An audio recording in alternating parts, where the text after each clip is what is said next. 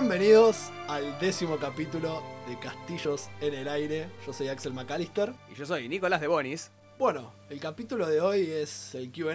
Preguntas y respuestas. Llegamos al capítulo 10 antes de arrancar, tipo. Sí, Qué con- buena onda. Creo que al principio con un poco de miedo porque había pocas preguntas y hacia estos últimos días nos llegaron Nos un montón. De repente no sabemos qué hacer con tantas Y preguntas. tenemos un montón, así que va a ser una sesión bastante larga de grabación. Sí, va a estar medio, medio picante, pero vamos a hacer lo mejor que podamos en responder la mejor de las preguntas. ¿Querés arrancar? Bien, vamos a arrancar porque nada, son, son unas cuantas, no sé cuánto vamos a estar grabando, pero bueno, creo que la primera es eh, definitivamente muy apta para ser la primera y es cómo se acercaron y descubrieron el mundo del rol. Bueno, es Vos una. te acercaste antes, así que corresponde que vos la respondas primero. Me parece muy bien. A ver, mi primer acercamiento al rol fue un compañero mío de la primaria Sí. que había ido a otro colegio antes y en ese colegio tenía talleres de rol. Uh, ¿sabes qué? Yo siempre quise que me pasara eso. Bueno, como- y, y medio que co- conocí por eso. Después, eh, ese fue como mi primera idea de que, ok, existe el rol. Después de eso, fue muchas charlas con, bueno, Zapato, nuestro amigo en común, Sí, que también había empezado a jugar eh, o sea, de mucho más pibe. Y de repente descubrimos que la comiquería a la cual íbamos todos los días casi, que era el Señor de los Anillos en ese momento, hoy en día muy lejano, eh, empezaba mesas de rol. Y bueno, empezamos a jugar, básicamente. claro. Bien. Sí, bien. Muy buena. ¿Y la tuya? Yo conozco la tuya. Claro, vos conocés la mía, hay un par como de, de- de momentos previos, o sea, yo ya me había enterado que era rol. A mí no me entraba en la cabeza como alguien podía tipo jugar sin el, el contexto como visual, ¿no? Como el- el- la parte audiovisual. Claro. Eh, y- pero tenía amigos que me decían como, no, sí, te va a gustar mucho. Y de hecho una vez estando, bueno, en Magic Dealers, eh, el local en el que hemos estado, pasado muchísimas horas, eh, tanto jugando Magic como jugando rol, yo tuve un acercamiento, el momento que una vez Franco me invitó a quedarme en la mesa 1, sí. que después terminé sumándome a esa mesa tiempo más adelante. Y yo no me quise quedar, porque fue como tipo, ¿qué? ¿Hasta las 3 de la mañana? No, ni en pedo, mañana Paso. laburo. Sí, sí. Y después hubo una segunda vez cuando vos arrancaste una mesa. Que Exacto. Pedro fue el que me dijo, dale Axel, no pasa nada. Yo dije, bueno, ya fue, claramente habían pasado más años y mi laburo me importaba menos. Y dije como, Y sí. "Eh, ya fue. Es que de hecho creo que había como dos años de diferencia, porque la mesa 1 sí, es bastante sí, vieja. tranquilamente. Tranquilamente puede haber habido al menos un año y medio de diferencia. Y, y yo dije, eh, sí, ¿por qué no? Que fue, de hecho, no, no fue hace tanto, fue en noviembre de 2017. Sí. O sea que es, es bastante. Pero bueno, soy una persona intensa en la forma en la que afronté el hobby. Totalmente que- de acuerdo. Y, si, Eh, y si pero- no creen que sea intenso, no lo escucharon hablar de Génesis.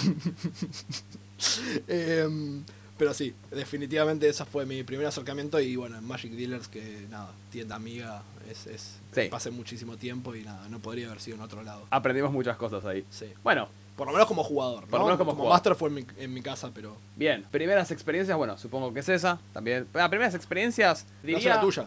O sea, claro, mi primera, mi primera experiencia fue justamente jugar rol en una tienda. Eh, lo, lo digo como experiencia formal, ¿no? Con mesa, con, con constancia, con continuidad. Fue jugar eh, rol en el local este muy lejano que jugamos un año y medio, dos años. Claro. Era Dungeons and Dragons cuarta edición. Y después de eso empezamos a hacer mesas entre nosotros jugando básicamente 3.5 porque, Claro, porque era mejor. porque cuarta no nos, no nos satisfacía. Y bueno, y tu primera experiencia fue jugando rol en mi Sí, mesa. Claro, primero arranqué con vos, eh, salté rápidamente a jugar tanto con vos como con Zapa de Master. Y después, cuando, solo. cuando empecé a, a masterear, salté a jugar en la mesa 1. Claro. La mesa en la que jugábamos todos los Masters. Todos los El- masters. Era la mesa de los masters. Y mastereando en mi casa con bueno un grupo de amigos, este Fonda, Naco, Colo y Agus, a los que les mando un saludo. Este, pero ellos fueron efectivamente mi primera mesa. Pedro también, que estaba ahí como para mantener un ojo y ver que yo Claro. no me mandara cagadas. Pero el sí, chequeo de sanidad. el, el chequeo de, ok, ¿qué tan bien estás haciendo esto? Y creo que dos meses después de eso también empecé a dirigir en el local, en Magic Dealers. Claro. Así que, Bueno, a ver, siguiente fue. pregunta que creo que la había hecho Seba, ¿no? Sí. conocido y querido amigo. sí, sí, tal cual. Actualmente no, un no sé máster si vamos mío. a mencionar cada, No, hizo cada pregunta, pero no, tipo, pero hay algunos que sí. Hay algunos que Ah, La de Seba es, ¿qué tipo de personaje les gusta jugar a cada uno? ¿O qué más juega cada uno? Yo, mi respuesta es muy simple, tipo, soy mago, siempre, Wizard. todo el tiempo, tipo, juego Wizard. solo Wizard, Sí. porque mi política es un poco es un poco cuestionable. El, la- la- el ejemplo, digamos, o la justificación que uso, es técnicamente posible para mí tirar una flecha o blandir una hacha en el mundo real, pero no puedo lanzar una fireball en el mundo real con un chasquido. Es una buena justificación. Entonces es tipo, bueno, si voy a, si voy a creerme un personaje, por lo menos voy a creerme un personaje que no soy en la vida real. Tal cual. Creo que está, está bueno, sí. Siempre, siempre fue mi justificación, ¿no? Como que hay, hay toda, toda esa plétora de posibilidades de alterar la realidad no son posibles en la vida real. Entonces, tipo, bueno, en vez de matar solo cosas, vamos a transformar cosas en, en cosas locas. Y... Está bien. De sí, hecho, sí, es, es, es un gran... Me gusta mucho, por ejemplo, cuando jugamos D&D, me gusta mucho transmutación y todo ese tipo de escuelas porque hacen cosas locas. Sí, y aparte Wizards es el que más posibilidades o versatilidad te da en, es- en eso de la Claro. magia. Entonces, Sí, sí, total. ¿Vos? Em, yo creo que siempre fue una mezcla entre. Bueno, siempre fue como carisma mi, mi- el stat que más buscaba. O sea que creo que desde un principio quise jugar bardo y nunca pude. Recién ahora pude jugar un Es bardo. verdad. Y encima un bardo interesante. Interesante. Este, y si no, son siempre bardo, rogue, siempre esa clase de jugador, de, de personaje que es como cara de la party o utilidad. Busco como priorizar la utilidad sobre la eficiencia en combate. Claro. Como que me gustan esa clase de personajes más versátiles tal vez en, en varias cosas y dejar por ahí el combate a otro. Y eso, siempre busco como tener la mayor cantidad de cosas que pueda cubrir posibles, como un poquito en cada lado, ¿no? Ese, el Jack of all trades. Perfecto. El Jack of all trades, sí, sí, sí. De hecho, si me pongo a pensarlo, en todas mis mesas jugaste personajes carismáticos. Y si no eran carismáticos a nivel stat, lo era. Lo era tipo, Intentaba jugarlo claro, así, como que. te tipo, salía. Me salía, sí. Bueno, este, un poco relacionada a esta que es eh, top 3 de razas y clases en Dungeons and Dragons en lo posible justifique. Creo que voy a ir con. Porque tengo más experiencia o porque lo disfruté más. Primero Rogue, Sí, después Bardo. sí. Y creo que el tercer lugar tal vez lo empataría, como clases digo, eh, entre Wizard y Ranger. Ranger es una clase muy tirada para abajo, pero es una clase que disfruto jugar por alguna razón. Ok. Eh, tipo, como que si me pongo en ese mindset de, uh, soy el que explora o el que va, lleva, eh, ¿no? Como traqueando eh, algo o lo que fuera, eh, si estamos en un, como en un ambiente como de survival, creo que es una clase que me llama la atención. Y Mago porque. Mago y, y Bardo porque son los dos que dentro de lo que es magia me permiten esa versatilidad. O incluso en otras cosas. Como que Rogue por ahí es más, ¿no? Como one-sided. Tipo, tiene una Sí. sola. Pero aún así creo que me da como cierta versatilidad en algunas cosas. Así que siempre es alguna de esa combinación. Creo que definitivamente es bueno, Rogue porque disfruto jugarlo. Y después Bardo y en tercer lugar Wizard o Ranger. En Claro. clases. Razas. eh, me gustan razas simples. Y creo que si tuviera que hacer un top 3 sería mm, Half Elf, humano como segunda y en tercer lugar algún tipo de elfo. Como que me gusta ir a lo simple, ¿no? Y, Sí. y, y- y de hecho que me dan las stats para jugar esas, esas clases, por lo general. Claro. Bueno, yo en, en clase me es mucho más fácil. Tipo, claramente va a ser Wizard primero. Eh, supongo que después, en, ter- en segundo lugar, pondría... Estoy entre Warlock, porque me gusta mucho el approach que tiene a la magia. O, sí. o Clérigo, Ok. digamos. Los Eh, dos son dos caras de una moneda, Exacto. tipo. Y en tercer lugar, me parece más, más, más complicado el tercer lugar, pero voy a elegir el druida. Me voy a elegir el druida porque también te presenta versatilidad. Sí. Yo jugué un druida y me gustó jugarlo. O sea, me gustó jugar ese druida. Claro. En ese contexto, pero no es una clase que disfruté del todo. No, es, es, es un poco. Es difícil, es, sí. interesante y cuando le, le tomas cariño, le agarras la mano y está muy bueno. Pero justamente te da eso, no te da la versatilidad. A mí me gusta mucho la versatilidad. Eh, sí, sí, es. Eso como clases. Razas, siempre primero los elfos. Ok. Sobre todo, tipo, si son los, los high elf, digamos. Lo- o los, wizards, sí. los- Sí. los que son más mágicos. Eh, segunda raza, y que no está en el manual del jugador base de Dungeons and Dragons de quinta edición, pero está en. eh, creo que está en el Mordekainen. Y que sí está en el manual base de cuarta edición. Los eladrines. Es otro tipo de elfo, Que son pero los- sí, los- es Mordekainen, Pero sí. son los elfos más mágicos, más tipo, en realidad, Fey, más de helada. Sí, totalmente sacado del mundo de las hadas. Claro. Em, Son como los primeros elfos en, el- Claro. en el universo de D&D. Y claro. en tercer lugar, los Dragonborns. De vuelta también. Sangre de dragón, magia. Como que sí. ¿Sabes eh, que mi primer, mi primer personaje fue un Dragonborn? Sí. Y aún así hoy en día odio la raza. ¿Cómo era? No, ¿Cómo se llamaba? Aodan. Aodan.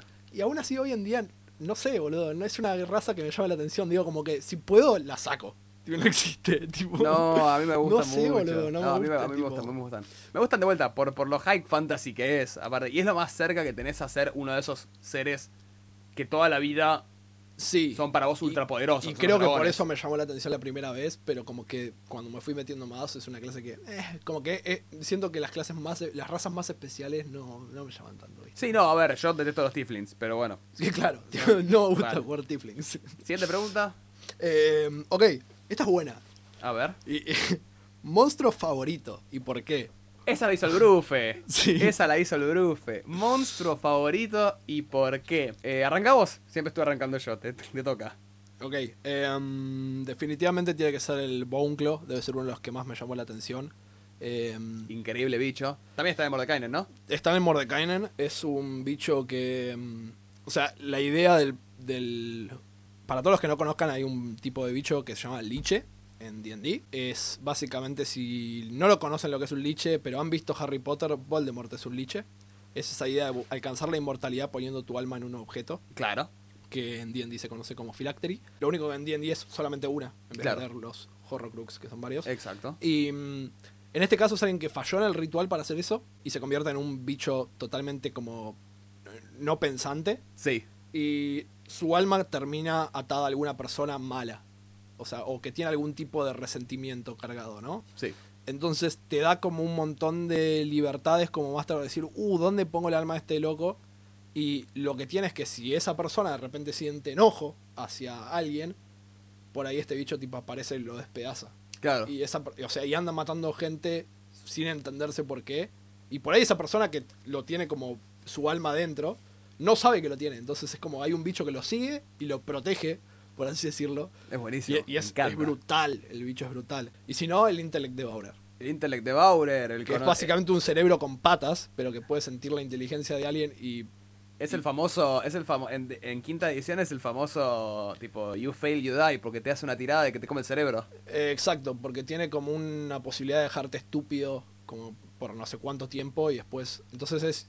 Si agarras a uno sin inteligencia, chao. Y lo peor es que está pensado para encuentros, se supone que para nivel bajo, Sí. y destruye completamente a uno siempre. no, no, es la que es, es, es, es muy difícil de, de- de- de encarar ese, Sí. ese cosa. Aparte siempre, no sé, está todo bien, pero si, si tenés ganas de hacer quilombo, si sos el máster que hacer quilombo en la party, el Intellect de Bauer siempre al bárbaro. Siempre Sí. al bárbaro. Sí, y no puede, no, no la vas, no, no, No la vas va a fallar, va a fallar, va, y va, está bien, la parte se queda sin bárbaro y vos de repente tenés Sí, un lo, tenés más. tipo ahí teniendo una epilepsia en el piso. Es, cualquier increíble, cosa, es increíble. Buenísimo. En mi caso, yo voy a ser, como ya se ha notado, una persona muy básica. Sí, Voy a, mi, mi criatura favorita es eh, el liche, sí, como vos dijiste. sí. Más que nada porque históricamente el liche es el mago que intentó buscar la, la inmortalidad y no pudo. O sea, o sea, lo logra en realidad, pero le- siempre es como una especie de, de ibris, ¿no? Donde, donde vos encontrás la inmortalidad, pero de repente requiere que consumas almas, entonces de repente el liche está medio destinado a ser malo. Quizás en un Sí. principio mantiene su sanidad y mantiene su personalidad, pero eventualmente el paso del tiempo Sí. lo termina convirtiendo en alguien que... No, y es que aparte es un bicho que, o sea, como todo el sacrificio que implica volverse. Porque no es que me vuelvo inmortal y mantengo todo, o sea, mi mortalidad. Es tipo, literalmente te vuelves un, un esqueleto con la carne pudriéndose. Sí, o sí, sea, sos, un no muerto. Lo único que mantenés tus facultades Claro, intelectuales, intelectuales. digamos. Es como... Entonces, de repente es como que sacrificas un montonazo y, y- y nunca termina yendo de la manera en la que querés. También Sí. porque son seres tan poderosos, creo yo, que, no sé, de repente hay, ok, de repente hay un liche bueno. Y nada, gran parte de los problemas se van a terminar, porque tipo, ¿cuál es la mejor solución a algo? Tirar un liche. Ya está, listo. sí, sí. Pero, pero el concepto me encanta, el concepto de separar el alma, ¿no? El concepto de tengo que a este objeto, a mi filactería, le tengo que dar de comer almas, o, o de vuelta. Sí. Es, como el máximo ideal de lo doy todo por el conocimiento y por el poder. Entonces, medio Sí, que va sí, con, va es con los ideales de, de los magos. Así que nada, respeto Bango mucho. Bien, cambiando por ahí un poco, pero es Tabletop Role Playing Game, o sea, Juego de rol de juego mesa. de rol de mesa favorito. Favorito por una cuestión de que jugué, o sea, por una cuestión de que lo, lo juego todo el tiempo, es, sería D&D. Sí. No, no es poner en contenido, en lore, en mecánica, no es mi favorito. De hecho, tipo, no sé, me está gustando mucho Mago. Me está, de Genesis me gusta mucho en cuestión de lore. Sí. Eh, Mago en cuestión mecánica me está gustando un montonazo. por- Claro, por por eso cómo, es- cómo está expuesto el juego. De vuelta, me parece que en cuestión sí de mecánica, de facilidad para jugar y que yo digo, el que más me, me genera ganas de jugarlo por la simpleza y eso sí, va a ser Dungeons and Dragons quinta edición, pero solo en eso, en la cuestión mecánica, favorito. Bien. Eh, bueno, el mío no es sorpresa. No. ¿Cómo está? ¿Cuál es? De Génesis. Wow. Eh, bien, y la, o sea, parte de esa pregunta es, ¿y RPG favorito? Y calculo que lo podemos llevar hacia videojuegos, digamos, porque son los, los RPGs en general, son sí. videojuegos. Ok, el mío es Dragon Age Origins. Ok, Y el Origins en particular, los siguientes no, no estuvieron a la altura. ok, interesante. Pero creo que es el primero que me dio como esa experiencia de un juego largo y, y que había un montón de, de desafíos y un mundo medio abierto. Entonces es como, como que fue el primero que me dio toda esa experiencia y, y- y realmente la disfruté y logré ganarlo solo. Como tipo de chico probablemente los ignoraba porque era como re difícil, ¿no? Entender todas las Claro. stats, todo. Pero ese fue como el primero que me dio toda la, la- la experiencia. Yo tengo que separar esta, est- este, este género, lo separo en dos. Ujú. JRPG, que son de los roleplaying Sí, game yo no japoneses. jugué muchos por claro, eso. yo jugué infinitos y hoy en día el podio se lo lleva Octopath Traveler. Me parece que hasta antes del Octopath Traveler siempre fue Final Fantasy VII, que graciosamente es el primer Final Fantasy que jugué y la frase conocida es, el, tu Final Fantasy favorito va a ser el primero que juegues. Eh, lo cual me parece acertado. Yo jugué el 2 cuando tenía 6 años. Sí, no. Lo odié. Sí, seguro. Eh, no, y si tengo que ir más a un juego de RPG occidental, cagate de risa, pero yo voy a decir Elder Scrolls Morrowind. Ok. El tercero. ¿Por qué digo el Elder Scrolls Morrowind? Es un juego que gráficamente, o sea, no, no, no porque o sea, es viejo, claramente no se va a ver muy lindo porque es viejo, pero incluso para la época es como, si ibas a hacer esto 3D, o ponerle un año más de tiempo, no lo hagas. No, no. Eh, y además estaba muy roto el juego. Pero en concepción, la customización que te, per- que te permite a la hora de crear hechizos y de crear... Aparte eh, para la época fue como un... para la época Sí. fue, fue, fue bastante game changer. Pero te permite una customización a la hora de crear hechizos propios. A la hora de encantar, tipo crear tus propios encantamientos y crear tus propias cosas. Claro. Lo que tiene Morrowind también es que a nivel diseño, el juego, ninguna, ninguna ciudad ni pueblo es, es una celda cerrada. Está todo en el, en el world map, está todo. Claro, fue, por eso digo, es como de los primeros que te dio. To- que te dio total eso, libertad. tipo, claro. De hecho, y por ejemplo, no sé, tenés el hechizo de levitar, que básicamente caminás en el aire y, y volás. Tipo, tenés volar. Y, y- y funciona, porque de vuelta, no son celdas cerradas. Tipo, yo puedo volar desde una ciudad a la otra y no es que tengo que abrir una puerta, no, tipo, look, me elevo, voy, caigo. Y estoy adentro de la ciudad. Claro. Cosa que en el en Skyrim no podés, porque generalmente tenés que entrar a una puerta. Sí. Tipo, el, el Oblivion es como totalmente ridiculizado eso, tipo, es completamente cerrado el Oblivion. El Skyrim es un poco más, eh, más abierto, digo. Morrowind es totalmente abierto.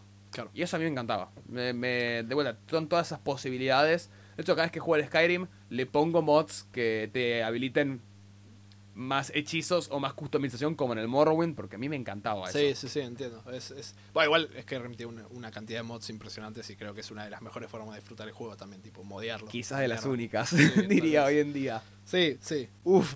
A ver, ¿qué sigue? ¿Qué es lo que más les molesta de un jugador? ¡Qué pregunta picante! ¡Qué pregunta picante! ¿querés, querés arrancar? ¿Vos arranco yo? Eh, ¿Y vos? Voy yo, voy yo. Dale, anda, mándale. Eh, yo esta la, la pensé y creo que es eh, la respuesta para mí es como muy simple y mm, creo que es la falta de compromiso. Creo ¿Falta de que casa- casi hablando dentro de lo, lo normal, digo, como un jugador que quiero tener en mi mesa, ¿qué es lo que más me molesta? Que tenga falta de compromiso. Porque creo que casi cualquier otra cosa se puede llegar a trabajar Sí. hablando, digamos, o, o intentando como, ¿no? como conversar con esa persona. El problema es que la falta de compromiso eh, para mí conlleva atrás eh, una falta de ganas de jugar. Claro. O sea, definitivamente atrás es, ok, no estás comprometido porque no tenés ganas. Entonces, yo ahí no hay mucho que pueda hacer. Si, si tu acercamiento es, ok, che, no me está gustando esto, estoy perdiendo interés, ok, es otra cosa. Pero si tu acercamiento es directamente tipo, o sea, no te importa y llega Sí, una no. sesión y no sabes ni, no te Para, ni para hacer tarea voy a la facultad. Claro, o sea, y la verdad es que mm, sí, es algo con lo que para mí no, no, no- como no tolero demasiado. Eh, es algo que no me gusta, que de vuelta. No sé, me, me corta, ¿no? El, el decir, ¿por qué quiero a esta persona si no se está Claro. y, y también porque, porque pienso que uno a veces siempre dice como, no, bueno, si uno está complicado de tiempos, bla, bla, es entendible. Sí, pero si vos estás complicado de tiempos, pero aún así querés jugar en la mesa, lo más probable es que vos vayas y le digas al master, che, mirá, por un par de sesiones no puedo estar porque estoy hasta las bolas. Sí, sí, el tiempo se hace. El tiempo se hace. El tiempo se hace, definitivamente. Definitivamente, si podés pelotudear en YouTube o Instagram, tipo un par de horas, definitivamente tenés el tiempo ahí para jugar que no lo quisiste aprovechar. O sea, aplica, o- yo creo que esto esa frase aplica para un montonazo de cosas más Sí. que solo esto, tipo, no Sí, sé, defini- amistades, por ejemplo. El tiempo se hace, se, se hace, consigue. tal cual, tal cual. Es tipo, si vos lo querés y realmente te gusta, el tiempo lo vas a hacer y vas a mover otras cosas para, para coincidir en ese horario Total. de jugar. Tipo. Yo, mi respuesta a esa pregunta, que es, si bien coincido en que la falta de compromiso es, es insufrible, yo creo que lo que más me molesta es justamente eh, la actitud esta de tengo que ir en contra de alguien o de algo. El jugador eh, que va en contra de la party, que está en contra tuyo todo el tiempo, que, que- que básicamente juega a ganarte. Como que juega, juega a Sí. ganarte o juega a ganarle a otro, juega... Sí, definitivamente. O sea, hay un, es- ese tipo de actitud no competitiva, sino directamente destructiva. Sí, hostil. Hostil, tipo. claro, tipo, es, tengo animosidad contra esta persona o este, este Y lo este demuestro dentro del rol y es como. Claro, eh, pero quizás de vuelta, quizás no es personal. Hay muchos jugadores que literalmente les gusta jugar o, o- o comprenden que la diversión o el jugar está en ganarle al máster. Entonces no, vos quizás sos un tipo copado y te ama, pero su objetivo es ganarle al máster, entonces no importa quién sea el máster, Claro. va a jugar en contra de ese rol. Y va a ir en contra de las decisiones, va a intentar tipo decir sí, todas como, las cosas. sí, como sabotear o. Claro, sí, y es esa actitud sí, es, ah, para es mí una es porquería. insoportable. Claro. Sí, O sea, no, es, yo- es- una actitud que para mí es o la cambias dentro de poco o estás afuera. Sí, bueno, Corta. por eso tal vez no, la incluyo, no o no la elegí, porque para Claro. mí es como sería como, ok, no, una persona así no la puedo tener. Eh, no, es claro, como- sí, sí, como- pero... Pero para. sí, es cierto. Es- Sí, hay sí. veces que uno se ve como, uy, tengo a esta persona ahí, y cuando es tu amigo es complicado, entonces es como decir, bueno, Sí. ok, sí, sí, te entiendo que Ahí. puede ser como... sí, o si es del grupo, ¿no? Necesariamente, Eh, sí, es complicado, siempre, siempre. sí. Ok, esta da para por ahí un poco más largo, pero... Anécdota favorita y menos favorita. Ok, esta la, la dijo Zapa, nuestro querido Sí. amigo Zapa. anécdota favorita, li- la, la anécdota que siempre recuerdo de jugar rol, que no es eh, quizás la más grandiosa, no es la que yo digo es la más desarrollada, pero me parece la- mi favorita porque es la que siempre recordamos, incluso hasta hoy en día, que es cuando nos juntamos en la casa de un amigo nuestro llamado Nak, nos juntamos a jugar rol por 12 horas seguidas, tipo 13 horas, fue como ridículo. tipo, llegamos a las 10 de la noche, o sea, nos pusimos a jugar a las 10 de la noche después de cenar y terminamos a las 12 del mediodía. Y estábamos totalmente quemados, en medio de la noche, tipo, tomando café, birra, fumando puchos. Nos, había varios que estaban ya medio dormidos y otros medio despiertos, como que jugábamos en, en tandas, como haciendo guardia. Y si bien fue, fue re quemado, éramos mucho más pibes eh, y nos, Podían, nos sí. importaba todo poco. La realidad es que quedó como una anécdota memorable. Como que me río, ¿viste? Como, Claro. qué lindo, Yo- esas cosas que hacía. Yo tengo por ahí como alguna anécdota así, dando vuelta de tipo de muchas horas, pero por lo general no las disfruto porque sé que hay un punto en el que me quemo y empiezo a tratar mal. Eso es como yo me sí, quemé sí, de-. Axe también. Em, no, creo que mi anécdota favorita tiene que ser. Yo calculo que haber sido hacia el final de la primera aventura de Genesis, Sí, eh, cuando tuvieron que enfrentar al Vargas, a este bicho que, que el juego pone como un enemigo prácticamente imposible de matar. Em, el bazooka. Claro, bueno, todo el- bazooka y todo lo que generó esa situación y Sergio diciendo cuando lo ve tirar rayos a este bicho decir, pero yo tengo cuchillos, tipo, toda esa cosa. Porque creo que fue la primera vez que logré, eh, o sea, yo desde que empiezo a masterar D&D creo que quería lograr algo en particular, Sí, que era como, ok, yo quería un juego en el cual Miedo, los jugadores, no sé. miedo, en el que los jugadores hicieran pienso las cosas dos veces antes de hacer algo. Y o sea, defi- eh, yo, creo que, yo creo que esa noche sentimos miedo. Claro, y, fue, fue cuando lo logré porque dije, ok, ellos, ustedes entendieron que podían pensar en atacarlo, pero lo pensaron dos veces porque dijeron, no puedo. Claro. No puedo con esto. Porque, que un correr". lanzamisil no le rompió el escudo. Claro, entonces fue como, ok, no, no, definitivamente acá no hay nada que hacer. Entonces yo creo que ese fue como el punto culmine en el que logré por lo menos lo que estaba buscando en su momento y fue como, ok, lo logré esto, se puede hacer. Tipo, sí, definitivamente. Yo, a ver, anécdota menos favorita. La, la segunda parte de esta Sí. pregunta. Mi anécdota menos favorita es, es curioso porque es menos favorita hoy en día. ¿no? Antes no lo era, pero hoy en día es mi anécdota menos, menos favorita. Y es cuando jugábamos con, con Zapato ahí en El Señor de los Anillos, cuando jugamos nuestra primera mesa de rol, que era cuarta edición, había un chico, amigo nuestro, conocido, va, que nosotros, de vuelta, éramos muy pibes en ese momento y tendíamos como esa, qué sé yo, ese humor ya ácido que parece como hostil también, ¿no? Ese humor que a veces tenés con, con un grupo y después te das Sí. cuenta que no está bueno. Bueno, teníamos un poco de eso. Entonces teníamos un, un pibe que estaba jugando que se había armado un rogue que tenía full inteligencia. Tenía tipo 12 o 13 de destreza y 16 de inteligencia. Ok. Muy raro. Raro, pero O sea, sí. mecánicamente inútil era. Pero el, el pibe le gustaba el personaje. Está bien. Y de vuelta, nosotros teníamos, yo tenía 14 años. éramos como muy pibes y también muy hostiles en ese sentido. Eh, y nada, me acuerdo que el día que a este pibe el personaje estaba a punto de morir, tipo, estaba, el personaje estaba a punto de morir. Estaba tipo, se había metido, está bien, se metió mal en un lugar y había una araña gigante y lo empezó a hacer mierda. El pibe se intentó bancar igual y de repente llega a las saving throws, tipo de, de muerte, tira, tira y cuando saca el dado que lo mata, cuando saca tipo la saving throw negativa que termina Sí. matándolo, todos en la mesa festejamos. Ah, claro. Sí, tipo de repente... Y el pibe estaba re mal, pues se había muerto el personaje. Y porque era un personaje que quería. Fue un personaje que quería y nosotros dijimos, bien, se murió el personaje, tipo, Inútil, su óptimo. claro, sí. Lo mal que hace el Power Gaming, ¿no? Es que fue, fue muy choto. Y ni siquiera era Power Gaming, era simplemente tipo... Sí, sos tener un 14 óptimo. años y ser bully, nada más. Sí. Eh, por suerte el pibe siguió jugando igual, no es que... Y, y medio como que se- eso no siguió, esa actitud no siguió.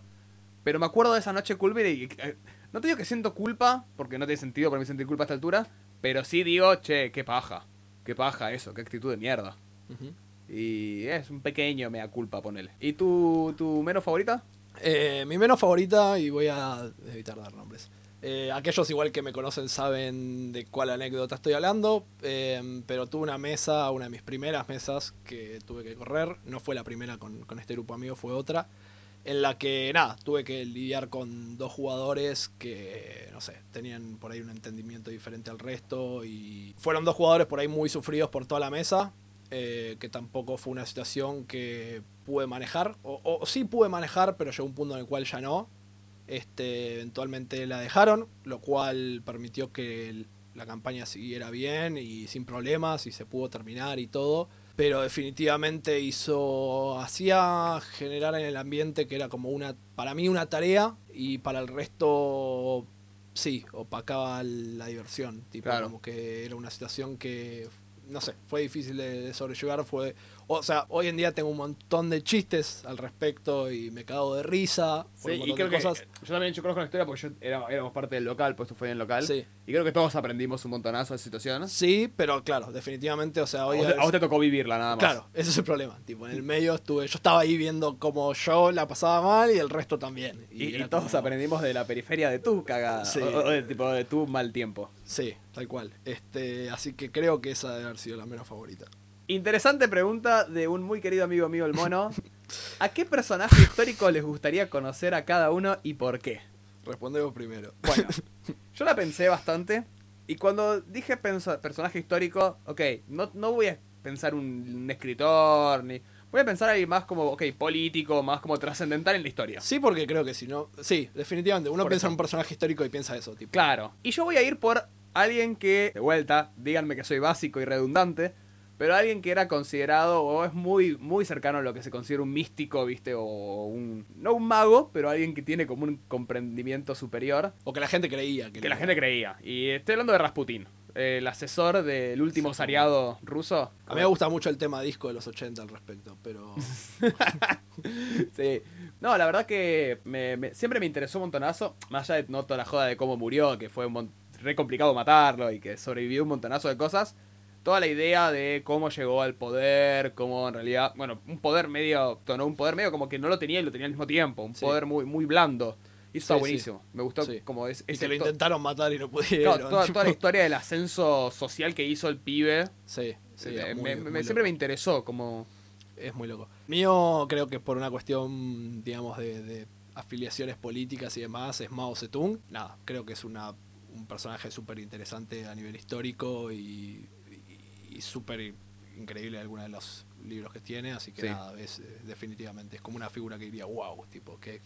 Tipo, Puedo aprender, puedo hablar con esta persona y aprender me, algo. me encantaría, me encantaría, sí, sí, tal cual. Este. Eso, sí. Bien, Siguiente. Eh, bien, eh, esta es si jugaron algún PBTA, ahora voy a explicar qué es un PBTA y qué opinan del sistema. PBTA, para todos los que no conozcan, es Powered by the Apocalypse. Apocalypse es un- el primer juego en tener este sistema, pero que fue un sistema que luego se adaptó a muchos otros juegos, al punto que hay gente que dice, ok, voy a crear un juego en este setting, Sí. se, se juega con, Powered by Apocalypse. Tipo, que de última el sistema ha sido como medianamente adaptado Como a diferentes juegos. Claro, sí, sí y no. Eh, pero el juego es como bastante más sencillo en algunas cosas, creo, y da más libertad. Sí. Definitivamente, o sea, he leído al respecto del juego, no lo jugué, creo que vos tampoco. No, yo no lo Eh, jugué. yo he leído un poco al respecto, es un sistema que me gustaría probar en algún momento. Ahora mismo no tengo el tiempo para jugar una... Pero es tipo, como que siempre dije, ok, alguno, el tema es encontrar también cuál eh, de todos los juegos que corren con, Apo- con el sistema de Apocalypse eh, jugaría. Pero definitivamente ahora no es el momento. Y yo lo mismo. Yo no. Como dijiste, no lo jugué, así que no sabe, no contesta. Vamos con la siguiente. Siguiente. Eh, esta es interesante. ¿Cómo mantenés eh, la pasión por un personaje en campañas largas? Bueno, mi, mi respuesta más rápida a todo esto es. Hablen con Evan. Hablen con Evan. Llamen a Evan, tipo, capítulo 8. Lean el capítulo 8 Sí. y después manden un mensaje y pregúntenle. ¿no? Claro, porque Evan va a saber la mejor respuesta. Pero. No, yo- Sí. Yo creo que hubo un par de cosas al respecto que cubrimos en ese capítulo y por lo menos, o sea, definitivamente la campaña que nosotros jugamos con Evan, o sea, no la, la actual, digo, la que nosotros ya terminamos y de la que hablamos durante ese capítulo, para mí fue como la campaña creo que más larga en la que estuve. Tipo, estuvimos un año jugando, si bien no era una aventura muy larga, pero sí estuvimos como un año enganchados Eh, con la, esa la alargamos también O sea, nosotros, ¿eh? la alargamos y, y también había veces que eran cuestiones de tiempo, pero Sí. eventualmente tardó como un año entero en, en terminar, un poquito más tal vez. Y es como dijimos, o sea, creo que tiene que importarte tu personaje, una de las cosas, o sea, te- realmente tiene, tiene que importarte y, y vos encontrar, ok, ¿por qué estoy jugando a este personaje? ¿Por qué me motiva a jugarlo? ¿Cuáles son las motivaciones de él? O sea, entenderlo completamente, creo que ese es como ponerse esa segunda Claro, piel componente vivo. y la otra es definitivamente la interacción y lograr como ese bonding, tanto vos con tu personaje como tu personaje con otros. Claro. Tipo, creo que es la, la única forma en la que digas, ok, lo disfruto por cómo es y por las cosas que tiene alrededor, ¿no? Entonces tiene Sí. que, eh, no importa cuál sea el contexto, va, va a encontrar la forma, vas a encontrar la forma de disfrutarlo. Esa sería como mi forma de verlo. Claro. Yo, eh, un poco lo mismo en el sentido de pensarlo como algo orgánico, como algo vivo. Te, te tiene que gustar el personaje. Te tiene que Sí. gustar desde el momento en el que lo creas. Decir, tipo, bueno, por lo menos que tenga un llamativo, que tenga algo que te diga, che, esta es la idea inicial que quiero. Después le, das- le vas dando forma. De vuelta, como habías dicho en ese capítulo, un montonazo de las cuestiones eh, se van a ir puliendo mientras vas jugando sesiones Sí, sí, tal cual. porque te vas encontrando, el personaje se va encontrando y encuentra la party. Pero yo creo que algo muy importante para entablar eh, esa, esa, esa pasión por un personaje a largo plazo es justamente la química con la gente con la que estás jugando. Definitivamente, creo. No, eh, definitivamente ese capítulo, si bien estaba orientado a caracterización de personaje, todo lo que vimos ahí creo que aplica también a cómo mantener. a cómo mantener ese. ese personaje vivo y, y con ganas, creo. Claro, total, total. Siguiente. Tips para masterear tu primera mesa. Definitivamente no tengo una respuesta sencilla por ahí para esto, pero vamos a intentar hacerla como. Tips, claro, vamos a ser, vamos a ser eh, compactos. Yo, tips para masterar tu primera mesa, eh, la vas a cagar. Sí. Ten en cuenta que la vas a cagar Sí, siempre. tipo, está- tipo- estate, es más, estate contento y seguro de que la vas a cagar. Es, es como tipo en, en, el, en lo que es el stand-up. Para muchos que todos lo- los humoristas de stand-up dicen que la primera vez que te subí- te subís la cagás. Y no hay, no hay otra forma, la vas a cagar. la Es que vez. eh, a- Es así. pasa con el jueceo, tipo, nosotros, u- Julio, Julio Sosa, un excelente, Jueceo de Magic, chicos. claro, excelente amigo y mentor en lo que es la comunidad de jueces de Magic. Julio siempre, cuando yo empecé mi carrera, me dijo, che, tipo, tranquilo, borrego, la vas a cagar. Tipo, sabelo, y estate tranquilo, porque tenés las herramientas para que cuando la cagues la puedas solucionar. Sí. Es así, para mí funciona igual. Sí, y mm, definitivamente, o sea, eh, hay que tener ese mindset. Hay que entender que no puedes pretender que salga todo perfecto porque son un montón de cosas y que definitivamente la experiencia va a ir puliendo. Eh, diría que prestes mucha atención al feedback que te pueden dar tus jugadores. Sí, feedback de los jugadores, clave. Eh, tipo, es como es de las primeras cosas y pedirlo. Es muy importante pedirlo. definitivamente. Oh. Después de la primera sesión, de la primera sesión que más es, es pedirlo. Y mm, al resto no sé, creo que Para mí va, va dependiendo de cada caso, cada, Sí. lo que se elija jugar, la mesa, el máster en sí. Sí, eh, tal vez saberte bien las reglas, o la primera vez es como importante saberse las reglas, porque es por ahí con lo que más facilidad tenés de cagarla o de colgarte y decir, uh, pará, tengo que buscar la regla y colgar la mesa, que no está bueno. Sí, sí, tardas un tiempo. La historia por ahí se adapta al principio, como que la primera mesa no te va a cambiar mucho la historia. Claro. Pero, pero definitivamente prestarle atención a las reglas a veces por ahí también está bueno, aunque sea en un principio. Tipo, saber que, que las tenés como en la cabeza. Bien, pasamos a la siguiente. Dale. ¿Cuál es la mejor manera de introducir a tu grupo a un mundo homebrew? Muy, muy interesante, ¿eh? Yo tengo una opinión personal y es el trabajo previo. Yo considero, por ejemplo, cuando fue la mesa de, de Octopath Traveler, eh, mi yo estoy muy orgulloso con mi documentito Sí. de mi, mi Google Doc que tiene toda la info pertinente, que, que está bueno que sepan y que van a poder abarcar en ese mundo, porque también te ambienta, te sienta dentro del mundo. Definitivamente, yo creo que, mm, o sea, ya sea un mundo homebrew o un mundo que es totalmente desconocido para los jugadores, a veces en D&D no pasa porque como que uno dice, ok, estoy jugando fantasía en That's It. Y tipo, Sí. es, ok, esta- estamos en esta ciudad, ok, listo. No, no hay por ahí que saber todo, ya se te vas enterando. Que pero- se va desarrollando. pero cuando estás en un mundo que a veces lo sentís nuevo, que no tenés como ningún tipo de referencia, eh, creo que son dos cosas. La primera es como lo que dijiste vos, es un pequeño, ¿no? Como resumen de, de las cosas generales. Tipo, Sí. ok, en tu caso era como, bueno, están estas naciones o estos países, eh, estas ciudades, estos son los dioses. O sea, un pequeño como... Porque en en el mundo de Octopath Traveler los dioses Claro. son totalmente importantes, o sea, son Sí. Em, entonces, un- como un pequeño resumen, diría que si incluso si hay alguna situación como sociopolítica importante pasando, como tipo, si están al borde de una guerra alguna nación, ok. Quizás lo querés mencionar. Quizás lo querés mencionar, lo querés- claro, porque tipo... Porque quizás sea un conflicto que vayas a. a Sí, sí, tal cual. Entonces me parece que todo lo que es alguna suerte de conflicto que hay dando vuelta y que sea importante o de gran escala también es, es mencionable. Ahora, ¿cómo en sí introducir al grupo? Eh, diría que empieces a poco. Es tipo agarrar alguna ciudad o pueblo, incluso te diría algún lugar que sea más sencillo. Entonces que primero exploren ahí, si hay facciones, que conozcan pocas facciones, que no vean todas así de una, y de a poco ir llevándolo a lugares tal vez más grandes, Claro. hasta que eh, vayan adquiriendo conocimiento viendo, más general. sí, o viendo la dinámica también de la, de, de la party, porque quizás tu party tiene mucha gente como Axel, que es manija y está tipo ansioso de leer cosas y le gusta leer cosas, entonces tipo, yo ya sé a que, esa gente le puedes dar, tipo, toma, es que, es que lee, yo ya sé claro. que con vos como jugador, tipo, te tengo que alimentar de textos y ya está, funciona y estás contento. Hay otros jugadores que prefieren vivirlo, hay otros jugadores que prefieren, eh, no sé, ir, ir explorando ciudades, entonces me parece que es muy clave también ver cómo estos jugadores, cómo la party adquiere una dinámica y cómo vos podés mejorar el conocimiento y la comprensión del mundo dentro de esa dinámica. Porque encima, al ser un mundo homebrew, lo importante, y es una de las grandes características de la narrativa y crear mundos, Sí. es que tenés que crear una verosimilitud. Vos tenés que crear la vara de qué es posible que pase en este mundo y qué no.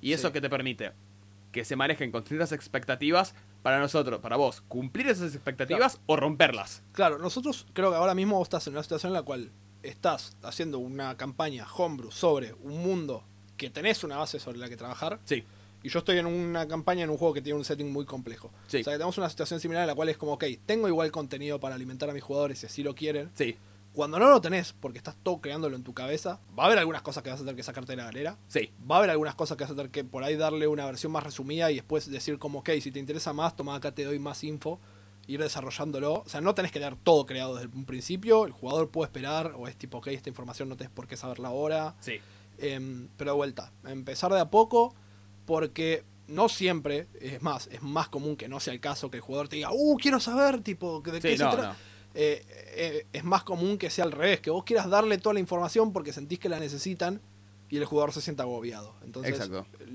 lo primero, digamos, empezar de a poco, ver, ir viendo, digamos, y ir dándoles de a poco información y cuáles son las dinámicas sociales de ese mundo, tipo. Siguiente pregunta. ¿Cómo evalúan si el contenido homebrew es decente o no? Calculo que acá hay dos partes. Sí, Una yo- es tu campaña, digamos, como, como Claro. setting, y creo que la otra es contenido homebrew en el sentido de, hemos visto, no sé, clases homebrew en D&D, Claro. eh, raza, homebrew por ahí, tipo... Sí, yo tengo. el- cuando estamos hablando de una campaña homebrew propia, me parece que es muy difícil evaluarla porque para vos siempre va a estar buena. Porque por algo la estás corriendo y la estás eligiendo, digamos. En ese sentido, como contenido homebrew propio, es muy difícil la autocrítica porque es tu propia creación. Definitivamente es el Eh, feedback de los jugadores. Claro, para mí es el feedback de los jugadores. En ese Sí. sentido, tipo, dependés del feedback de tus jugadores. ah, y no en la primera sesión, sino a lo largo de varias sesiones. Lo que me pasó, yo al principio en la de Octopath Traveler sentía medio como, che, si bien yo siento que lo estoy haciendo re bien y está buenísimo, yo creo que eh, no sé si le va a gustar a, a mis jugadores. Y fue cuando, bueno, de repente Brufe, Evan y vos me dicen, che, está muy piola, tipo, lo Sí, está sí, llevando sí. re bien, está buenísimo el mundo. Como que. Y ahí empecé a tomar yo más confianza, de hecho. Es como que depende mucho de- de- del feedback de jugadores. Sí.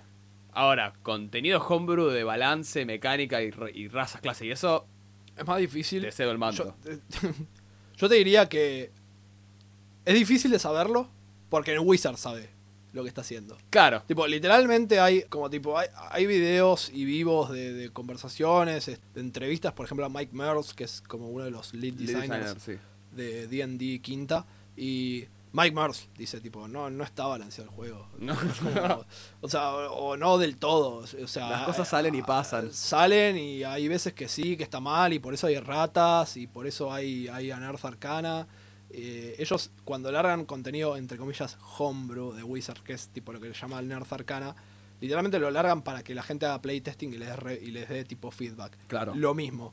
Y cuando vos ves a alguien que o estás tipo surfeando contenido homebrew en internet y, y ves que alguien lo subió, por lo general hay comentarios de gente que dice, ok, lo probé, funciona, no funciona, esto es demasiado, esto Sí. es poco, o sea, es... No hay, no hay, literalmente no hay una ciencia perfecta para todo eso. Eh, sí me acuerdo de haber encontrado, para lo que se trata de monstruos en D&D, eh, hay un chabón, que no me acuerdo, o sea, realmente no, no- lo vi hace años, va, un año por lo menos, un chabón que había hecho un artículo pero larguísimo, mal, en el que el chabón rompió, o sea, como llevó matemáticamente todo lo que era las stats de los bichos en D&D Sí. y dijo, ok, la forma en la que te recomienda el Dungeon Master Guide de hacerlo está mal. O sea, va por buen camino, pero está mal. Y es, todos tenemos la, la- para no cagarla, por lo general todos decimos, ok, le ponemos como otra fachada al monstruo, pero las stats son las mismas que otro que ya existe. Sí. Y el chabón decía, ok, no, no, no, no necesariamente tienes que hacer eso, pero es tipo, ok, ¿qué vas a hacer? Y el chabón te rompía como matemáticamente, ok, ¿qué CR le tenías que dar al bicho? Claro. Que es el challenge rating, es lo que se guía D&D para balancear los encuentros. Al momento de, de- de hacer un monstruo, tipo, cómo saber si estaba bien hecho. Sí. Pero bueno, es un logo que agarró y se rompió la cabeza y escribió, no sé, 30 páginas de, de cómo De hacerlo. eso. Tipo, bueno, sí. Eh, No, no lo tengo, lamentablemente no lo tengo mano como decir, sí, chicos, vayan a leerlo. Vayan a verlo como siempre tenés. Pero bueno. Em, ¿Cuál es, el ju- ¿Cuál es el punto justo entre libertad y railroading para una campaña o para un one shot? Y acá, eh, acá hay mucho para hablar. yo creo que One Shot definitivamente es Railroading. Sí, No one shot. Sí, es que no one tenés Shot, no, no te puedes dar el lujo, o sea, la idea de un One Shot es tipo... Autoconclusivo, es- empieza es- y termina. claro, empieza y termina y es una sesión. Puede ser una sesión de 6 horas, puede ser una sesión de 7, pero la realidad es que no podés pretender que el jugador diga, uh, sí, yo voy a ir para tal lado cuando no es para donde tiene que ir la aventura porque vas a perder horas y horas y entonces en el one shot por lo general los jugadores carecen o, o tienen muy poca backstory. Em, los jugadores saben por qué están ahí, o sea, su personaje es, chicos, ustedes fueron mandados acá porque tal cosa. Claro, el background Punto. ya está, ya está, Y- ya y se, es, tomó- es se esto, hizo cargo. es esto y, y es lo que hay y los jugadores saben que están en esa y tienen que seguir en esa. No hay un, ok, pero yo quiero ir para otro lado. No existe el, el- bajo ningún punto... Por una cuestión el- temporal o lo- conceptual. sí, lo que le llaman player agency, o sea, el- Claro. la decisión del jugador. No, es tipo, chicos, esta es la aventura, acá están los bichos que van a tener que enfrentar por ahí o, o- o de qué trata la aventura. That's it. Tipo, se Ahí está. termina ahí. Ahora, en campaña, eh, yo- mi respuesta sería depende. Depende de la parte. eh, y siempre se ve que puede ser una respuesta muy barata, pero en realidad es eso. Podemos hablar de esto y te puedo aplicar esto a las amistades y el amor también. Así, así de hippie estoy. Pero.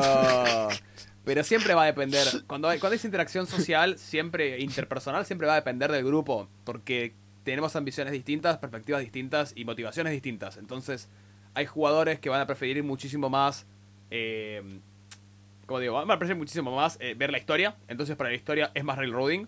Hay gente que va a permitir, bueno, quiero que mi personaje tenga más identidad, más espacio para trabajar. Entonces, voy a preferir más el mundo abierto eh, o la libertad. Yo creería que siempre tenés que tratar de tender más hacia el, hacia el opuesto abierto, pero a veces muchas opciones. eh, o sea, el problema que tenés entre siempre con el railroading y con eso es que el railroading es los jugadores sienten que no tienen poder de decisión y el extremo opuesto es le das tantas opciones que los jugadores no saben cuál encarar. Claro, Porque al final del día, quieran o no, y, y todos digan como, ay, sí, porque hay que darle decisión a los jugadores, el que guía la historia es el máster y es por algo. O sea, el máster tiene, eh, en algún, hay un punto, digamos, aunque no se crea, digamos, que el máster tiene completo control sobre lo que va a pasar sí. en algún punto. O sea, o por lo menos, incluso si te da varias opciones y un mundo abierto, es porque tiene algún, como, sabe a dónde puede llegar a, a ir. Es, que- es que lo pienso. Es el que te va a dar los hooks. O sea, Es que por yo- algún- vos no vas a decir, voy a ir a esa montaña porque tengo ganas de ir a esa montaña. No, no, obvio. Vas a ir porque al- hay algo que te Claro, hacia allá. pero ahora, yo lo que, lo que creo es que sí, el Master termina teniendo control siempre, pero me parece que se da más una cuestión de desempate. Cuando los jugadores realmente no, no logran encontrar o la motivación o no se ponen de acuerdo, lo que fuere que, em- digamos, evita que tomen un camino, el Master que el, sí. es el tiebreaker, digamos, el, el vicepresidente en Sí, el sí. senadores es el Master. Sí, definitivamente. Y bueno, gran parte en realidad del laburo como máster es vender una ilusión. Entonces hay veces que no importa si el mundo abierto no es tan abierto como los jugadores creen, el tema es que vos les vendas la ilusión de, lo que, de que lo Claro. es. Y si ellos van y deciden ir por alguna razón hacia... Porque por ahí, no sé, cazaron mal una pista y deciden ir a la otra punta del continente. Eh, Es todo vos vas a tener que encontrar la, la forma de, de- de adaptar todo a eso. O sea, ¿cómo vas a poder encontrar eso? Este, hay veces que es así, es tipo, ok, los jugadores creen que es por acá y en realidad están equivocados, pero bueno, vamos por acá, o sea, ¿Es por ahí, Axel? es por ahí. ¿Es por ahí? Eh, definitivamente es un, un, un punto difícil de encontrar. No creo que ningún máster sea como, uh, sí, es, es, por es, es esto, es esto y punto. Eh, efectivamente depende mucho, es, es saber adaptarse, creo. Y, pero sí, casi siempre tendiendo más hacia darles opciones que... ¿Cómo hacen para que toda la mesa siga una línea de juego? Entre paréntesis, que todos estén metidos y vean el juego de una forma similar. A ver, yo tengo opiniones. Se resume en tenerlo a Nico en mi mesa y que él me lea la mirada y sepa que tiene que llevar la historia para algún lado y agarrarlos a todos y llevarlos para un lado. Claro, no, tipo, no. Hola, vos, vos sos parte de la parte ahora. Che, escuchame, tipo, Nico. no, le tira esa mirada a través de la pantalla y él dice, "Ah, ok, sí, sí". Es, es una sinergia que tenemos mucho. No, en mi opinión es cómo... eh, Porque tengo como dos partes. Que todos estén metidos, cómo hacer... Bueno, intento analizar cada caso particular de jugador e intento brindarle la experiencia o acercarme a la experiencia que Sí. quiera recibir o que siento que quiera recibir. De vuelta, ser máster muchas veces recae en la empatía. En poder entender las señales y lo que el, el jugador necesita o quiere. O, o arriesgarte. Digamos, seguir una corazonada y decir, bueno, yo creo que esto le va a gustar. Y ver qué pasa. Eh, eh, probar para ver. Tipo, muchas veces pasa en, Sí. en el mundo del máster. Eso para que estén metidos. Me parece como lo más concreto. Ahora, vean el juego de una forma similar, no hay manera. Para mí no hay manera y, y no, lo- no lo intento, de hecho. ¿Por qué? Porque me parece que se puede lograr una coherencia, se puede lograr un, un, digamos, una construcción en conjunto con miradas distintas sobre el juego. Y de hecho, como lo, lo explicamos creo en la, en la... No sé si hablamos en la de comunicación, respeto y compromiso Sí. o es en la de la psicología de los jugadores. Que yo creo que los puntos opuestos se balancean y que de hecho se enriquecen y entre sí. Sí, es que la pluralidad de perspectivas hace también el juego. Sí. Em, pero si es a cómo mantener la party eh, junta, también hay un hay un poco de los jugadores, es decir, sabes que estás jugando un juego de rol y que vas a jugar juntos.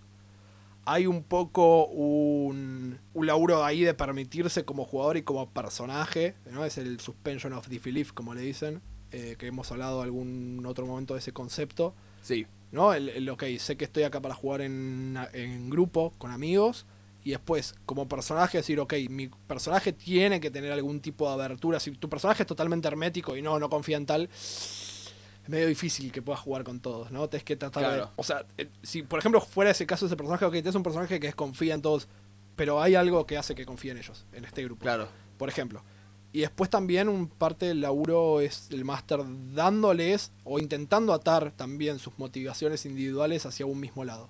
O sea, el máster tiene que saber poder agarrar eso y decir como que las motivaciones de estos personajes van por el mismo lado por X razón. Claro. O sea, ya sea, no sé, el mundo es peligroso y quieren trabajar juntos. Por- Porque, porque el mundo es peligroso y hay que cuidarse la espalda, qué sé yo, no sé. Es, es un, un caso, por ejemplo. ¿Cómo lidiar como Dungeon Master o Game Master con tu primera muerte de la party? Ahora, uh, tenemos. Yo, yo tengo varias perspectivas al respecto, tipo, eh, ¿de easy way o de hard way? Cuando digo, a ver, tenés como Master la primera mu- muerte de la party, depende de qué. Bueno, sí, medio barato así depende, pero me pasa que si es una mesa La experimentada. respuesta a todo, el, a todo el capítulo, chicos, es depende. Sí. No.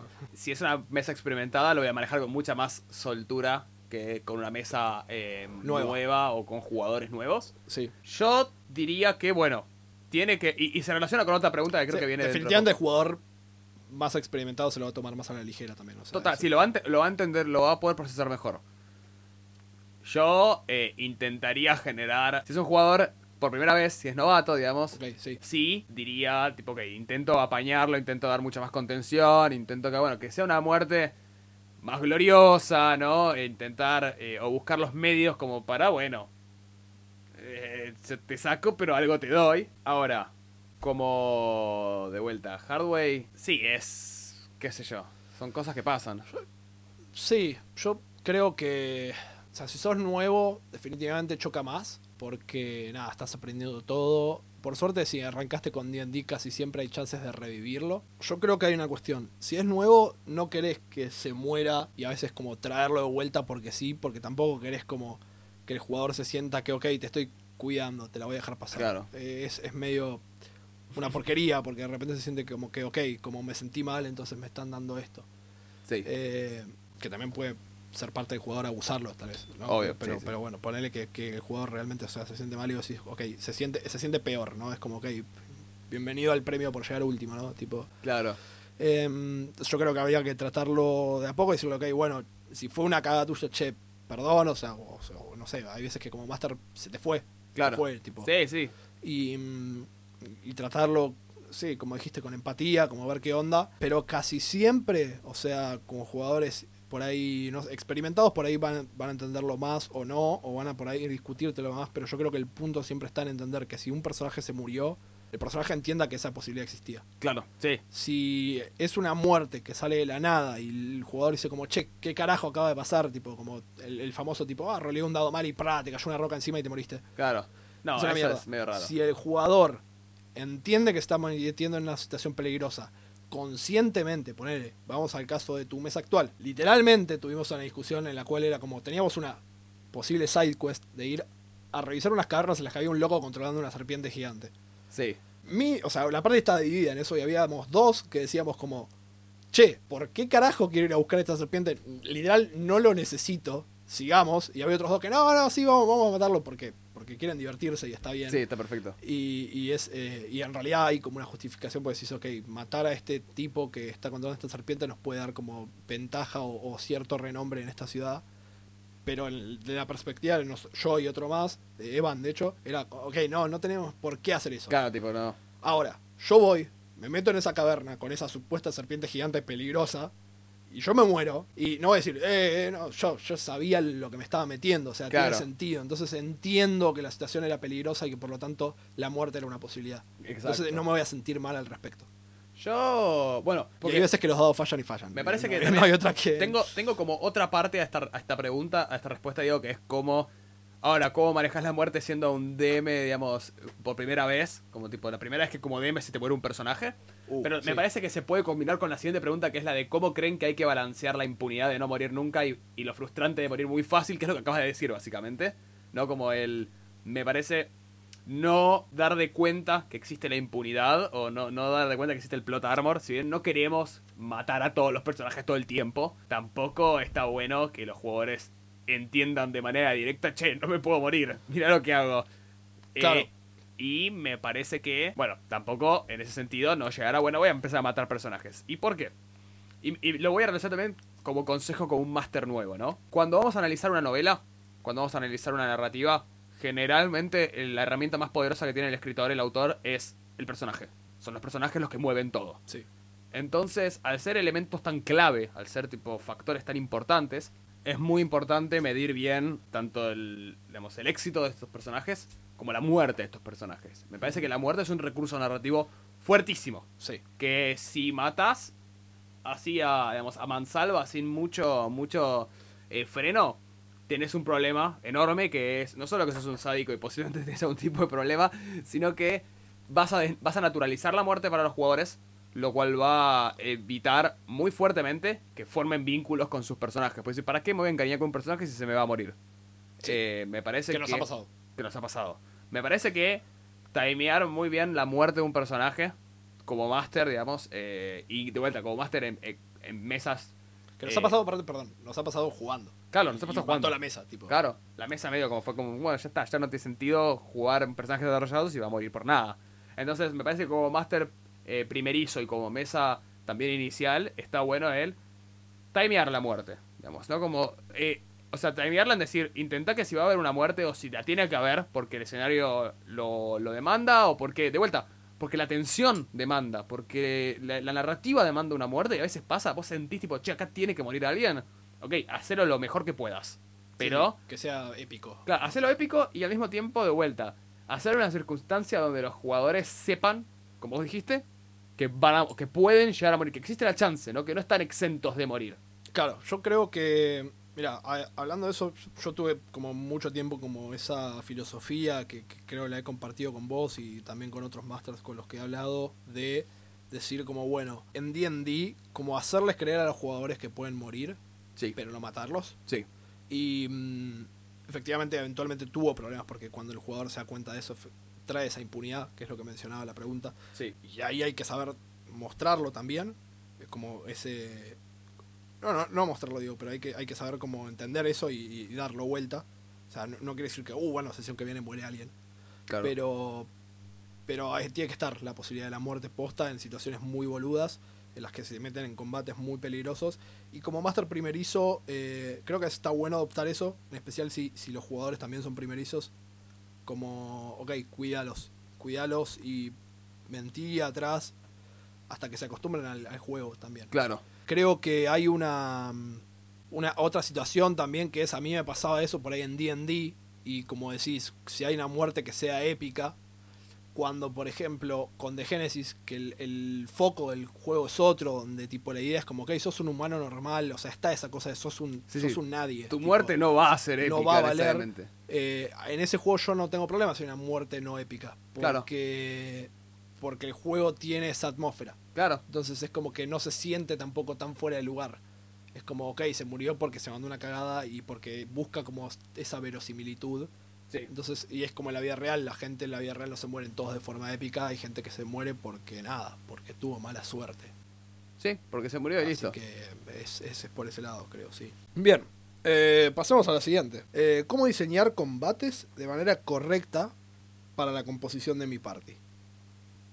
Muy interesante. Yo tengo una ideología que generalmente yo lo hago todo sobre la marcha, ¿no? Eh, Mm. entonces me parece busco una criatura que hablando de D&D, vamos a hablar de D&D sí, porque sí. es más, más general, ¿no? Pero busco una criatura que más o menos basándome en el challenge rating Y, y sea porque de creo que es el juego que más tiene en cuanto a balancear Claro. los combates. Entonces, Yo creo que yo agarro una criatura que esté más cerca del challenge rating de la party, teniendo en cuenta esa guía, y generalmente la inflo, la hago un poco más fuerte. Generalmente yo suelo balancear de esa forma. Adapto, o sea, uso el challenge rating como guía, y a esa criatura, ponele, le doy más puntos de vida, le doy un ataque extra, como que la, la inflo un poquito, la tuiqueo. Yo creo que hay que depender, depende mucho. Hay veces que, tipo, pienso a veces, ¿no? El challenge rating en teoría es como, ok, si funciona de la siguiente manera. Si es challenge rating mm, 6, se supone que ese monstruo es un combate eh, justamente challenging, tipo, eh, ¿cuál sería la traducción? Desafiante. Desafiante. Em, para cuatro jugadores de nivel 6. Sí. El problema es que creo que justamente a veces en la de jugar con más números es muy común, digamos, ahora ver mesas de 7 jugadores. eh, y cuando entras en esos números a veces es difícil calcularlo. Creo que a veces puedes tener un challenge rating alto, que es uno solo, pero al estar enfrentándose a siete, tipo el- simplemente lo que llama la, la economía de acciones, Sí. eh, termina o sea, haciéndolo mierda. Y me parece que siempre está bueno que no sea uno solo o, o a veces que si es uno solo tienes que estar preparado para a veces modificar cosas. Sí. Definitivamente hay que modificar cosas en el aire. Digo, creo que ahora, ahora aplico una filosofía que, que ya la aplicaba antes, pero sin darme cuenta. Eh, yo a veces, muchas veces era como, ok, bueno, como decís, le doy más vida, y a veces le seguía dando vida. Si yo sentía que el combate tenía que ser challenging, que tenía que- que, tenía que, que ser tenso y bla, bla, bla, yo necesitaba que el bicho durara. Entonces Claro. trataba de hacer que durara o que de repente pegara más fuerte para que los jugadores tuvieran que gastar recursos y sintieran como esa, esa sensación. Entonces, de repente, me pasaba que la parte mecánica del monstruo como que quedaba, no inútil, pero, pero como que dejaba de ser relevante porque yo iba a modificar en base a cómo quería que la narrativa suceda en ese combate. Sí. Y creo que ahora vengo haciendo algo similar, por lo menos en The Genesis, en lo que es como, bueno, ok, hay veces que, tipo, no sé si veo los hit points del bicho, porque me parece que si narrativamente tiene sentido que el jugador a veces mate un tiro a tal personaje, por ahí le hizo, no sé, tiene 14 vidas y le hizo 13 daños, lo dejo morir porque como que da. Claro. Yo creo que hay veces que es eso, que hay que tratar de... te- le da también más soltura al máster, te da como máster más soltura a la hora de decir, ok, disfrútalo también narrativamente el combate, no necesariamente Sí. todo numeritos. Eh, entonces la manera de balancear diría que, que yo va a depender. Uno tiene que... Definitivamente en D&D el challenge rating es una buena guía, pero uno tiene que estar dispuesto a hacer cambios en la situación, dependiendo cómo se, que, cómo se note. De hecho, el, el siguiente caso eh, que, que tenemos, que es parte de una relaciona, pregunta, se relaciona directamente a, a justamente esto, a cómo es el, ok, sí, balanceé perfecto y aún así las cosas no cierran. Voy a leerlo, esto fue un amigo nuestro que puso, soy una persona muy fiel a las reglas a la hora de dirigir y el otro día, pese a seguir al CR, me encontré con que el encuentro era muy desfavorable para los jugadores mientras los corría. Tuve que salirme de las reglas para evitar el TPK. TPK es Total Party Kill. Claro, básicamente matar a todos los jugadores. Eh, la situación que él comentó, o sea, esto lo- lo- nos lo comentó personalmente, voy a dar por ahí un poquito más de detalles, era que justamente decidió hacer como que mm, lo- los, mon- los monstruos se retiraban, una cosa por el estilo, para Sí. evitar que, que los maten. Jugó creo que algo similar, algo como eso, y bueno, la pregunta que nos hace es, ustedes en una situación así, ¿qué opciones manejan? ¿Qué opciones manejan? En lo posible, evito llegar a esa situación, trato de que la situación cambie antes. Claro. Tipo... Estás en- básicamente, acordarte que estás en control también, ¿no? Como que tenés, pero estar en control también implica un seguimiento, prestar atención, ver en qué está entrando en la, en la zona de peligro, ¿no? Digamos, lo están pudiendo manejar o no, es como también un poco de lectura que tenés Sí. que tener y ponerle. Sí, sí, definitivamente. eh, por eso, creo que seguir a rajatabla el stat block no tiene, por más que se supone que sea balanceado para lo que, lo que el libro dice que es balanceado, no siempre es así. Hay Porque azar primero, también. Porque hay azar, porque de vuelta, no todo está perfectamente balanceado, admitido por Wizards en algunos Sí. casos. Y como digo, hay veces que la narrativa te lleva a otra cosa, que, que definitivamente sabes que, no sé, el malo final de la campaña muera en un golpe, porque se dieron los dados así, por decirlo, es anticlimático. O no, puede también causar una risa, pero Claro. la realidad es que vos llegás ahí buscando una por ahí una pelea épica Claro. y sería anticlimático que los dados te sean desfavorables, por ejemplo, para vos como máster. Y, ok, tipo, o, o lo mismo al revés, por ahí mueren todos, ok. Hay veces que querés esa situación porque por ahí es, ok, bueno, es un reset. Claro. O, o tipo, buscas una. Siempre se puede también encontrar una alternativa narrativa una vez que el hecho ya sucedió. Sí, puede pasar. Pero, por lo general, yo trato de estar en control antes e intentar, como digo, ajustar la mecánica esa del bicho a lo que en realidad quiero que pase por Sí. ahí. digamos. Total, totalmente de acuerdo. Siguiente pregunta es, ¿aplican cosas que no están en las reglas para hacer el juego más diverso? Sí, Bien, bien, totalmente. bien, sí. O sea, esta es fácil y rápida. Básicamente también tiene que ver con lo que acabamos de hacer, ¿no? De modificar los personajes eh, sobre la marcha completamente. Modifico o agrego cosas propias a las reglas. Hasta creo que cosas como esas permiten que los jugadores también tengan más creatividad a la hora de realizar acciones.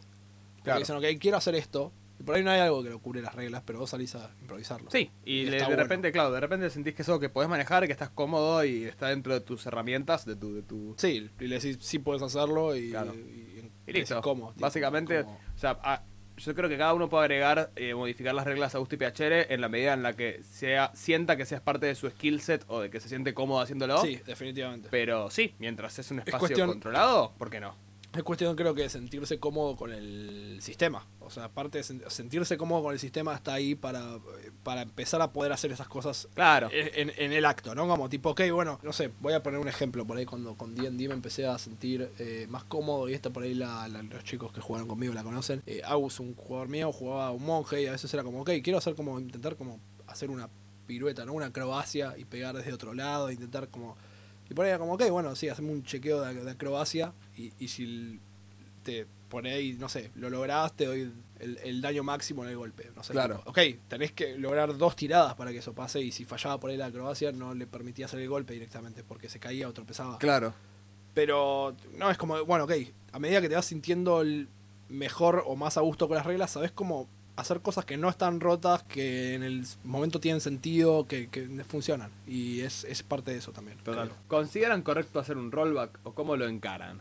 Y básicamente tiene un contexto esta, pero que era un poco largo, donde básicamente en la situación donde un máster tiene un montonazo de jugadores y todos quieren tener la palabra, quizás uno como máster eh, se saltea a una persona o le da la palabra a otra y se olvida de alguien y justo resulta que decide mover- seguir adelante con el escenario y justo lo que esta persona que no fue oída tenía para decir o hacer cambiaba todo el escenario. ¿Permitimos rollback o no? Yo yo diría que sí, o sea, es medio raro, pero o quizás no un rollback, pero sí veo la manera de encajar eso que dijo. A ver, también desde ya medio que es parte de la responsabilidad del máster y es como customer service cuando hablábamos también en el capítulo donde hablamos de los masters, medio la responsabilidad de dar la palabra, ¿viste? De, dar ese spotlight.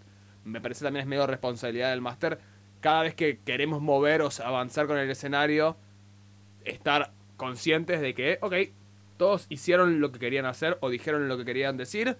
Y si vemos que un jugador quiere avanzar el- la historia o el escenario, ok, pará. Sí. Yo, ¿Están todos de acuerdo? O, Claro. o- ¿está, ¿Está? ¿Seguimos adelante? Como esa- ese, ese sanity check, ¿no? Ese, ese con- confirmar con todos que estamos en la misma página, pa- me parece esencial y que justamente hace que el rollback sea tipo innecesario casi. Sí, yo creo que, digamos, las situaciones en las que más saltan estos problemas, como menciona en realidad el contexto previo a esta, a esta pregunta, era justamente cuando el máster está como con mil cosas al mismo tiempo y todos los jugadores están como actuando, entre comillas, como al mismo tiempo, haciendo o queriendo hacer algo, es muy común a veces que se te pase uno.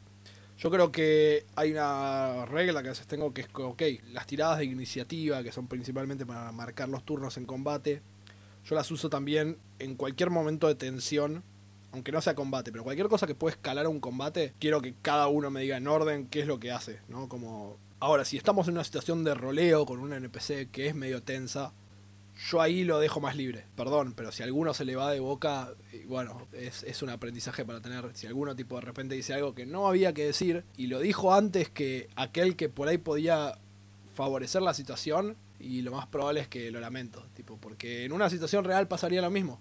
En una situación tipo, vos estás con tu grupo de amigos y con alguien que, no sé, te para un cana y tenés que Claro. convencerlo de que no, de que no estás haciendo nada. Y uno dijo, no, no es que el rato iba a decir, ah, sí, bueno, pará, ¿qué tenía para decir él? No, Claro. tío, es como, no importa a veces. O sea, es como, yo creo que en una situación de rol en particular, no hay rollbacks. Y en una situación por ahí más de tensión, donde cada minuto cuenta, ahí por ahí, aunque no sea de combate, te diría iniciativa y ver quién puede actuar primero, quién reacciona primero. Claro. Sí. Tratan de meter cuestiones políticas en sus campañas. ¿Cómo lo hacen? Yo, de vuelta, uso Si la hablamos pala- de política contemporánea, ¿no? Pero- Uso, uso la palabra, claro, uso la palabra mágica y es. Depende. Por ejemplo, ahora mismo en la. En la, la aventura que le estoy corriendo a, acá a Axel y a otros amigos, eh, no, no, no, casi no hay política. Por una cuestión de que el mundo, medio que no, no es el foco del mundo las tensiones políticas. No son para nada. Quizás van a venir más adelante, pero actualmente no lo son. Eh, pero por ejemplo, he corrido con la eterna y hermosa mesa 5. Muchas de nuestras mesas tienen esta, esta nomenclatura. Te doy una explicación. La mesa 5, corrí un mundo, una aventura homebrew en el manual de Ravnica de Dungeons and Dragons quinta edición. Básicamente el que te permite moldar el mundo de Ravnica a una aventura. Y estaba totalmente plagado de intriga política porque justamente una de las gracias de Ravnica es que hay tensión entre los 10 gremios que controlan Ravnica. Entonces hay una tensión política o un constante tire y afloje político. Entonces me parece que hay algunas mesas o algunas campañas o algunos eh, grupos eh, que requieren más política que otros y que está bueno dárselas también. Yo voy a dar mi, mi- granito de arena en cuanto a esto por ahí. Yo creo que esas situaciones políticas se van a dar en parte solas. Sí, es que el mundo tiene armado. Digo, hay que entenderlo desde el punto de vista. Las políticas hoy en día se da porque hay diferentes puntos de vista también acerca de, bueno, ok, tal es como hacerlo. Todo es político, se dice, pero es porque hay diferentes puntos de vista. En la ¿Qué pasa? Esos puntos de vista tienen representación en algún tipo de partido o en algún tipo de, digamos, de, de agrupación siempre.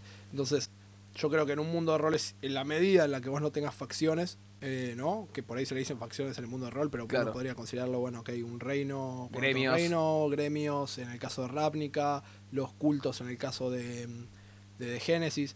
Todo, toda esa, esa cosa es lo que permite que haya conflicto de ese tipo. Cuando hay poderes con agendas diferentes, de por sí van a dar lugar a. Es muy común no verlo en DD porque el setting base de DD no tiene mucho de eso, creo yo. Pero a mí me encanta, a mí me encanta y si puedo meterlo y el conflicto, porque es parte, creo que hace, hace también suma al mundo a veces, que lo haya o, o por lo menos te da oportunidades para explorar ciertas narrativas. A mí por lo menos me gustan y sí, me gusta jugar con ese tipo de, de situaciones. Nada, me, me gusta que estén, sí, Claro. trato de incluirlas.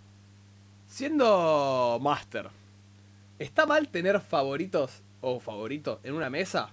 ¿Hay que tratarlos a todos igual, aunque el compromiso, capacidad, onda sea diferentes? Estamos entrando en la sección Picantovich de todas estas preguntas. La sección picante. Yo tengo una postura, tengo una opinión doble, digamos. ¿Está mal tener un favorito? Es No. dialéctica esta, esta, esta respuesta. Está buenísima. ¿Está mal tener un favorito? No. Para mí no. Para mí se da, porque también, de vuelta... Es imposible. Es que se mí. da, a veces tenés más piel con una persona y se da, digamos, tenés mejores amigos y, y otras personas no tan amigas, qué sé yo. Eh, y también porque entendés que ciertos jugadores en una mesa sirven mejor a ciertos propósitos, entonces, de vuelta, si en una mesa yo voy a querer o estoy esperando personajes desarrollados, sé que mi favorito va a ser Evan. Corta, tipo, así de fácil. y está bueno admitirlo y está bueno aceptarlo porque puedo trabajar con eso también. Ahora, tiene que, o sea, hay que tratarlos a todos de igual manera, aunque el compromiso o, o la onda no sea la misma. Sí, hay que tratarlos a todos igual. Yo creo que que tengas favoritos no implica que eh, todos tengan, que uno tenga corona y otros no. O que, yo quizás, quizás entiendo que quizás preguntaban un estilo de, ¿tenés que ponerle igual de onda con todo el mundo? Y yo diría que sí, también. Porque de vuelta, nunca sabes cuándo va a ser el momento en el cual enganchas, le, le ofreces un tópico o, o una temática a alguien y de repente se engancha y de repente puede pasar a ser tu favorito. Entonces, me parece que si bien no está mal tener favoritos, pasa, se va a dar y está bueno aceptarlo. Eh, me parece que igual el trato tiene que mantenerse eh, igual y justo para todo el mundo. Ok, yo diciendo un poco. Dice el título que quieras. Eh, creo lo primero sí, yo concuerdo. Los favoritos van a estar. Es algo que no vamos a poder evitar. Eh, aunque sea subconsciente, digamos, ¿no? Es como que está ahí. Está ahí, es, es, qué sé yo, no sé. Calculo que hasta los padres tienen favoritos a pesar de que nunca lo van a poder aceptar porque, hey, eh, o en algunos casos sí, y, y tuviste un terrible padre, pero Sí. digo, eh, pero creo que están ahí. La- la- es imposible, y no, no se puede, no es algo que uno controle a veces. Y yo creo, en cuanto a cómo, la misma onda para todos sí, salvo obviamente que se trate de un jugador problemático, en cuyo caso, bueno, el problema es otro, no, tiene, no quiere ver con. Pero la onda debería ser la misma para todos. Ahora, cuando hablamos del grado de compromiso, y yo dije anteriormente que el- lo que más me molesta es el jugador que se compromete poco. Hay que mantener el archivo, ¿no? Eh, no, no, es que es posta, no. Es, es. Yo siento que si viene una persona y me muestra compromiso, yo tengo que devolverle. ¿No? Es como una, una relación eh, recíproca. Entonces, si hay un jugador que no hay, que no hay entusiasmo, que no me agrega nada, no sé qué, y por ahí lo tengo en la mesa porque está y listo, eh, lo voy a dejar ser. eh, si es que, digamos, de vuelta, es algo que me molesta, pero en la medida que por ahí es, es falta de compromiso, pero no llega a ser del todo problemática y es parte del grupo de amigos y que yo y está, ok, está ahí, pero definitivamente no le voy a devolver. Eh, por ahí no lo voy a tener tan en cuenta en las narrativas, porque me va a pasar, porque es ok, no, no me estás agregando nada particular. Ok, bueno, no, no sé qué tanto. Lo cual, voy a aclararlo, el compromiso no necesariamente es, se presenta todas las sesiones y me hace la backstory. No, el compromiso puede demostrarlo de un montón de maneras. Este, Sí. O sea, por por ahí es, es suma un montón en el combate y está en eso, ok, bueno, a esa persona le voy a devolver, ¿no? Como combates que le, que le sean desafiantes y le gusten. Claro. O sea, tiene que ver con eso, pero sí, yo creo que efectivamente el trato ese se va a hacer diferencial y es imposible que no sea. Está también en el jugador aportar y decir, ok, que, ju- que no estoy acá parado haciendo nada, es, es parte de comprometerse y el máster devolver en ese sentido. La onda sí creo que debería ser la misma para todos, no creo que deberías tratar mal a alguien y tratar bien al otro, pero yo creo que el compromiso a veces sí eh, justifica diferentes tipos de trato en cuanto a eso en particular. Eh, O sea, no trato, pero, pero esa devolución. Claro. Esa devolución de, de, de, ok, vos me estás dando esto, yo apoyo que me des esto, ¿no? O, o levanto ese espíritu en el cual estás comprometido con lo que está pasando. Claro, yo soy un poco más de intento tirar de igual manera para todo el mundo porque nunca sabes cuándo puede cambiar eso. Pero bueno, está bueno eh, diferenciarnos en esto. Siguiente pregunta. ¿Hay una línea donde el DM el Master tiene que dejar de pushear a sus jugadores, es decir, de incitar a sus jugadores para que hagan la tarea y aceptar que son unos pajeros? ¿Dónde está el límite? ¿Dónde termina el trabajo del Master? A ver, yo. Yo creo que. ¿Cómo, cómo encaramos esto, no? Yo Hay- tengo, yo una respuesta. Sí, Yo tengo, yo tengo la línea marcada. para mí hay una línea, sí, porque... Pero esa línea generalmente en mi situación, condiciéndome con lo que acabo de decir, para mí esa línea es ya directamente, ok, no, no tengo manera de hacer que esto funcione, vas a tener que te- retirarte de la mesa, básicamente, cuando a mí ya no me sirve. Si no, yo intento pushar hasta todo lo que puedo. Pero, o sea, la línea existe. Para algunos va a ser más extrema que otros, creo. Yo, sí, yo creo que, a ver, de vuelta, a mí me molesta por ahí la falta de compromiso. Hay veces que la- puede haber un jugador menos comprometido que aún así no te es un problema tenerlo en la mesa. Está bien, está ahí y, y la, y la pasa bien y vos tampoco te genera un problema extra. Claro. Es un asiento caliente Eh, más. Es un asiento más y está bien y no, lo hablamos, de hecho el, el famoso cuando hicimos los tipos de personajes del espectador, el que tipo está ahí para mirar y está bien y puede que para vos no sea un problema. El problema es cuando yo creo que la línea la trazo y la trazo para la falta de compromiso y también la trazaría para otras cosas, que es cuando a vos, esa persona, o la situación con esa persona, te está quitando la gana de masterear, cuando vos estás perdiendo Sí. ese, mm, ese punto, eh, digamos, cuando estás diciendo tipo, que literalmente te, te saca la alegría de decir, eh, estoy disfrutando Es esto. decir, qué paja, tengo que masterear hoy porque está tal persona. Eh, ahí yo creo que es una línea que, que ahí tenés que intentar tirar para atrás y resolverlo porque si no vas a dejar de masterear y ahí pierde toda la mesa, no pierde Sí. solo esa persona que es la que lo causó. Sí, o toda la experiencia se vuelve Entonces, una mierda. eh, o, claro, que, que termina siendo que toda la mesa la pase mal. Entonces Claro. es como. Yo creo que hay un. La, la frase que siempre decimos es tipo: Voy a sacrificar lo necesario para salvar esta campaña. Total, total. Sí, sí. Eh, y lo creo así, lo creo así. Hay veces que es necesario. Y es como, ok, me está sacando las ganas a mí, por lo tanto le saca las ganas al resto. Ok, no, hay que, Claro. hay que cortar. hay Yo creo, yo cortar creo que la- el trabajo, la tarea del máster termina, como dijo Axel, cuando ya realmente uno eh, siente que no está sacando ningún tipo de provecho o de disfrute de la actividad. Porque de vuelta, estamos nadie está siendo remunerado económicamente para masterear eh, en estas situaciones que nosotros hablamos. Entonces, no, no tenés por qué, digamos, en un hobby que estás haciendo enteramente por tu placer, O si estás remunerado económicamente, no se justifica por ahí. O, o no, sentís que no justifica lo que. Claro.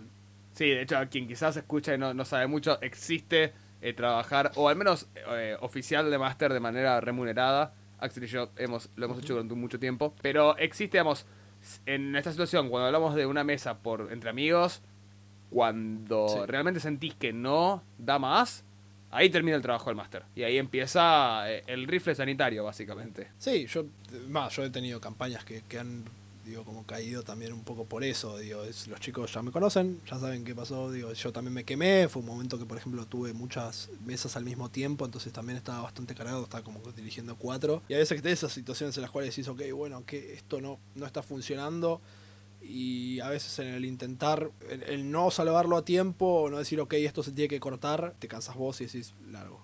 Y Claro. ahí perdieron todos. ¿Hubo alguna situación como jugadores o masters en la que no querían jugar más? ¿Cómo se maneja eso con la mesa y los amigos? Viene, viene ahí, viene ahí de, de la mano. Esa pregunta que viene de la mano es también muy interesante. Sí, sí, en mi caso sí. Tuve situaciones eh, como jugador donde no quería jugar más y tuve situaciones como máster donde no quería dirigir más una mesa por una montonazo de cuestiones, algunos externos, otros internos, digamos, otros por algunos externos me refiero a estaba muy quemado porque Sí. tenía mucho laburo y, y te hace de vuelta perder el gusto o las ganas o, la ener- o no tienes la energía. Otras veces sí, porque quizás el grupo era más conflictivo, era difícil de manejar o de vuelta, por A o por B eh, no iba más esa relación. La realidad es cuando pasa a mí mi situación, yo creo que sea o no en una mesa de amigos, lo mejor es, como Master, por ejemplo, no querés más eh, dirigir. Bueno, chicos, perdón, realmente no lo siento. Y después de que uno hizo un trabajo y fue honesto consigo mismo, ¿no? Perdón, no puedo más, cuelgo el manto acá y listo. No. De vuelta, nunca estamos obligados y, y es un problema no decir. Es, es, un problema no estar. O sea, no, no, no saber o no poder decir no. Eh, está. A veces quizás no lo vemos, sobre todo con un grupo de amigos, porque decimos no, porque la mesa de los, de los amigos, qué sé yo. No. Está bueno de saber. Es, es el primer error. Claro. decir, como, como somos amigos, tipo, no, no mantengo todo y a veces no importa, o sea, vos puedes seguir siendo amigo con una persona y la requerés, pero tipo en materia de rol no se está llevando o esa persona te genera conflicto o lo que fuera. Y sí, y lleva a eso y vos decís, qué sé yo, yo, yo por lo menos como jugador nunca me pasó, por lo menos por conflictos internos, Sí. por ahí fueron por externos, por como decís, tipo, estoy pasado de rosca y Claro. no me da, o por ahí horario que se juntan me mata. Eh, y a veces que hay veces que te esa sensación en la cual decís, ok, prefiero bajarme yo y que siga la gente porque, tipo, si no es como tiro para, para abajo. Claro. Cuando, como Master, sí me ha pasado por ahí de mesas en las que dije, ok, este, esta situación de conflicto está, hasta a veces hasta fuera de mi interés arreglarla. Sí, no, sí, ni siquiera te digo como, como decís, no sé si quiero arreglar esto. Claro, o, o- no me genera, o siento que eh, no, no saco lo suficiente, eh, en cuestión de disfrute, ¿no? De rédito personal, no estoy sacando lo suficiente como para que se justifique esforzarme en arreglar la situación. Sí, Simplemente depongo Eh, armas y listo. Y cómo se maneja es eso, qué sé yo. Si la situación está tirándote para abajo por X razón y vos eh, sentís que no tenés más ganas, bueno, entonces, o, o- o no te gusta la actitud que está viendo, es listo, marca los puntos y ves si se soluciona. Y si no se soluciona, bueno, va a llegar a lo que dijimos, o sea, vas a tener que largarla. Sí. Porque, porque llega un punto en el que va a ser así, va a ser tipo, ok, no quiero hacer esto. Y de vuelta, si son un grupo de amigos, no tiene que haber, digamos, malos sentimientos al respecto. Claro. Es simplemente entender que también el que está poniendo el laburo es el otro. A veces, o sea, por lo menos suele ser el máster el que pone más laburo. Y que, nada, hay situaciones que, que pueden excederlo y que si el otro, si uno como jugador no pone su parte, digamos, también ayuda a que esa situación se genere, digamos. Claro. como- o sea, eh, eh, para mí abreviado es está bien decir basta. Está bueno decir basta cuando, cuando uno siente que hay que decirlo. Porque si no, va a embotellar más cosas y va a generar más conflictos. Pregunta 27. Upa. La pregunta es si a ustedes les pasa que les da pudor rolear en público o filmarse y cómo harían para encararlo con personas que sí tienen vergüenza de hacerlo. Bien, yo tengo absolutamente cero pudor. Yo me redivierto. eh, yo soy alguien que si me invitan a un evento a hacer roleplaying en vivo, te hago roleplaying en vivo. La verdad que roleplaying por streaming a mí me encanta. Es una, es una experiencia que disfruto. No sé qué opinas vos, Axel. Yo me acuerdo que esta pregunta también iba acompañada un poco cuando la comentaron, porque fue también como un textito más extenso, de eh, como de esto de mostrar el nerd que uno es, si bien ahora está más aceptado, mostrarlo o no mostrarlo. Claro. A mí todavía me genera un poco de pudor. Sí, sí me pasa que, por ejemplo, hago este podcast igual y cada vez tengo menos pudor como decir, ok, sí, estoy haciendo esto porque me gusta jugar rol y bla, bla, bla, y me, chupa tres juegos, lo que... O sea, cada vez me, por ahí trato de liberarme más en ese sentido. Sí, tipo, si el día de mañana dijera, che, vamos a streamear esta mesa porque pintó, también lo haría. Pero me pasa que cuando estoy con gente que no es del palo, por lo general no lo abro tanto. O que sé que su opinión va a ser tipo, che, y eso que... eh", tipo, cuando te la tira para abajo decís como, qué sé yo. tipo, bueno, yo soy muy me da paja, como que tipo... Claro. Me da paja argumentar. No, yo, yo he sentido todo lo, todo lo contrario. Yo soy un, un evangelista, ¿no? Cuando a mí me, me, me tiran para abajo es tipo, no, bueno, pero mirá, tenés todas estas cosas, tipo, tiene toda esta dinámica, estos beneficios, son cosas que ya hicimos. Pregunto, ¿hiciste algún modelo de Naciones Unidas? Y cuando me dicen que sí, los hago mierda. Es tipo, claro, bueno, es lo mismo. No, haciendo lo mismo. bueno, con rol, con rol a veces es más, es más fácil, creo, porque ahora está viendo como cuando de repente rol conoces y bla, bla, bla, y todo esto que nosotros hacemos y a veces explicar, wow, to- todo lo que incluye rol y cómo es volver a tipo a tener la imaginación. El que no lo entiende, no lo entiende, pero de repente dice, ok, tal vez tiene sentido. lo que Claro. Si la situación es más hostil, en el cual la persona no quiere entenderlo y te dice, ah, porque vos y tus amigos raritos o lo que Sí, fuera. bueno.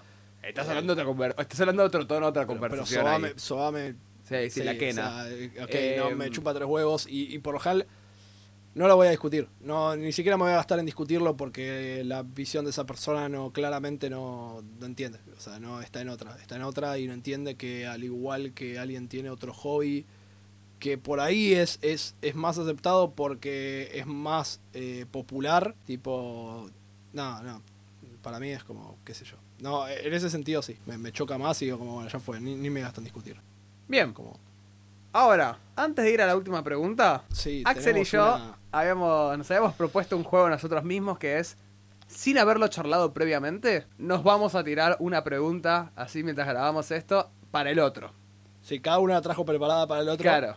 Mi pregunta, Axel, es, ¿tenés... Viene Jeremy Crawford y Mike Merles que son y Christopher Perkins, tipo la triada de diseño de Dungeons and Dragons quinta edición. A vos que tanto te gusta Dungeons and Dragons, te dan la varita mágica y te dice, toma, puedes hacer un cambio, el que quieras, ¿eh? A lo que quieras, a cualquier aspecto del juego Dungeons and Dragons, te permito hacer un cambio que vos creas va a mejorar el juego. ¿Qué harías? Sos un hijo de puta.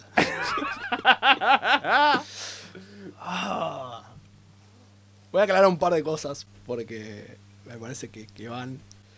Yo sé que esta pregunta me la haces porque últimamente vengo como muy conflictuado con con D&D. Yo creo que mi problema con D&D es que hay cosas que, mm, que yo busco en particular que D&D no me las da. Creo que hay... eh, pero aún así creo que en general, en general, lo que hace D&D lo hace bien, porque por algo es el juego más jugado, o sea, más allá de la popularidad que ya tenía previamente, Sí.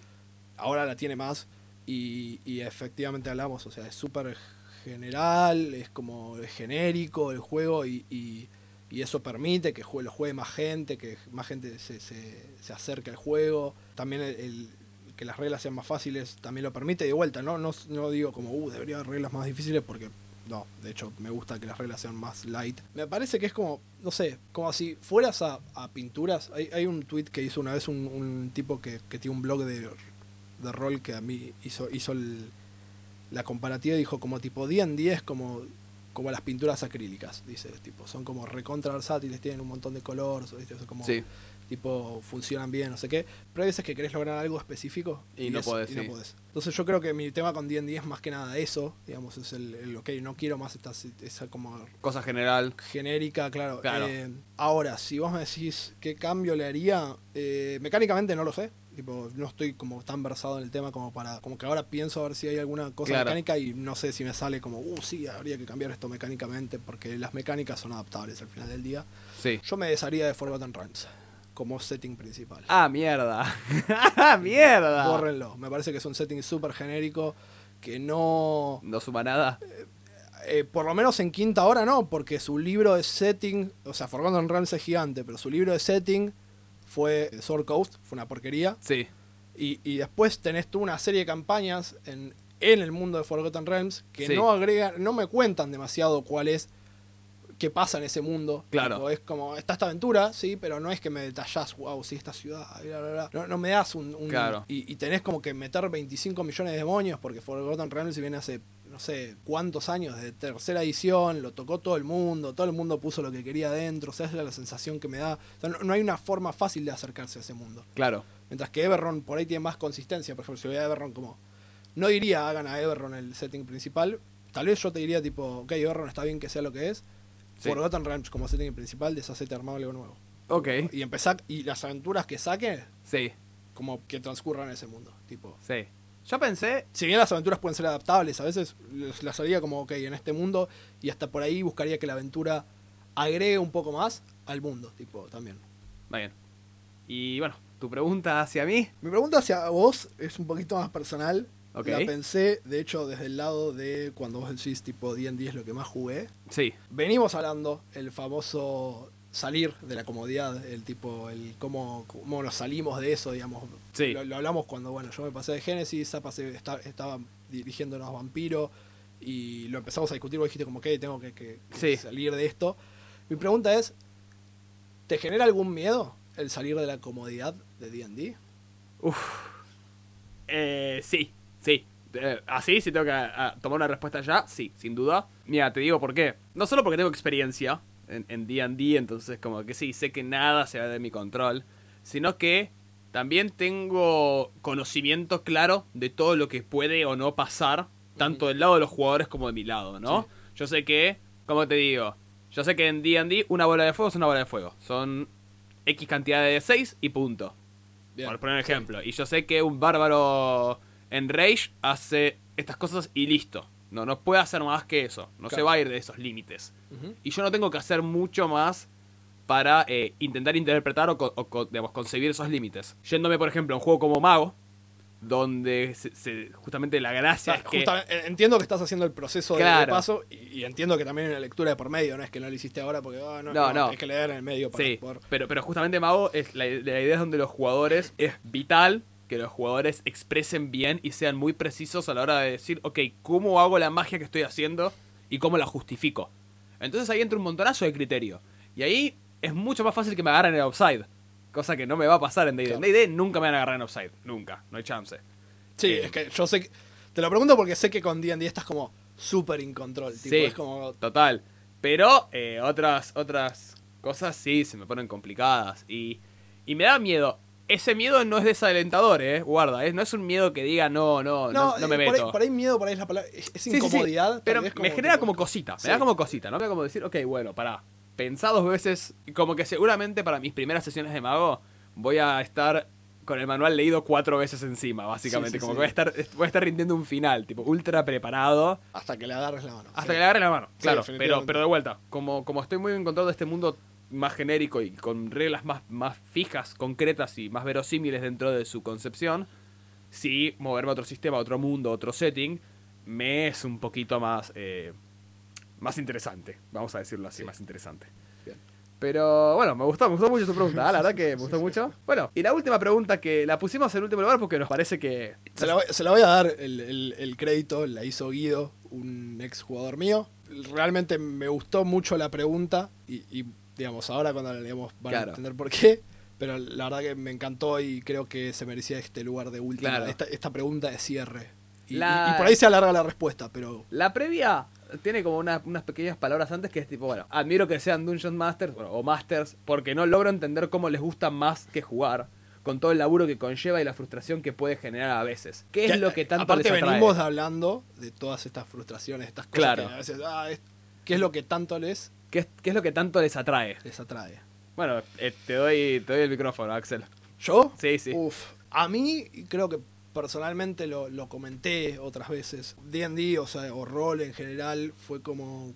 Yo me acuerdo, digo, cuando te vi a vos masterear por primera vez. Primero fue todo lo, wow, qué sé yo, toda la imaginación de vuelta, qué sé yo, Sí. como jugador. Pero creo que pasaron dos sesiones y de repente vi que atrás de esa pantalla había un mundo entero Sí. Había tipo un nivel de creatividad impresionante que uno podía poner encima. Y mm, yo creo que durante mucho tiempo de pibe, ¿no? Uno imagina historias, esto, qué sé yo, digo, uno si creció jugando videojuegos a veces dice, wow, me gustaría crear uno, sabes que tipo, de repente creces y te das cuenta que hay que programar o Claro. estudiar o bla, bla, y que encima como la Argentina todavía no diseñaba videojuegos o, o nada por el estilo, ahora hay más mercado, pero más con los juegos móviles, era como, no, bueno, esto está fuera de, de, De liga, imposible, sí. es- como no lo voy a conseguir. Digamos, como que de repente estaba eso, o sea, no había esa posibilidad donde crearlo. Por ahí escribiendo, sí, se puede, pero de chico por ahí no era bueno escribiendo. Ahora Claro. por ahí un un poco más, pero tipo, o, o estoy más suelto con lo que es narrativa.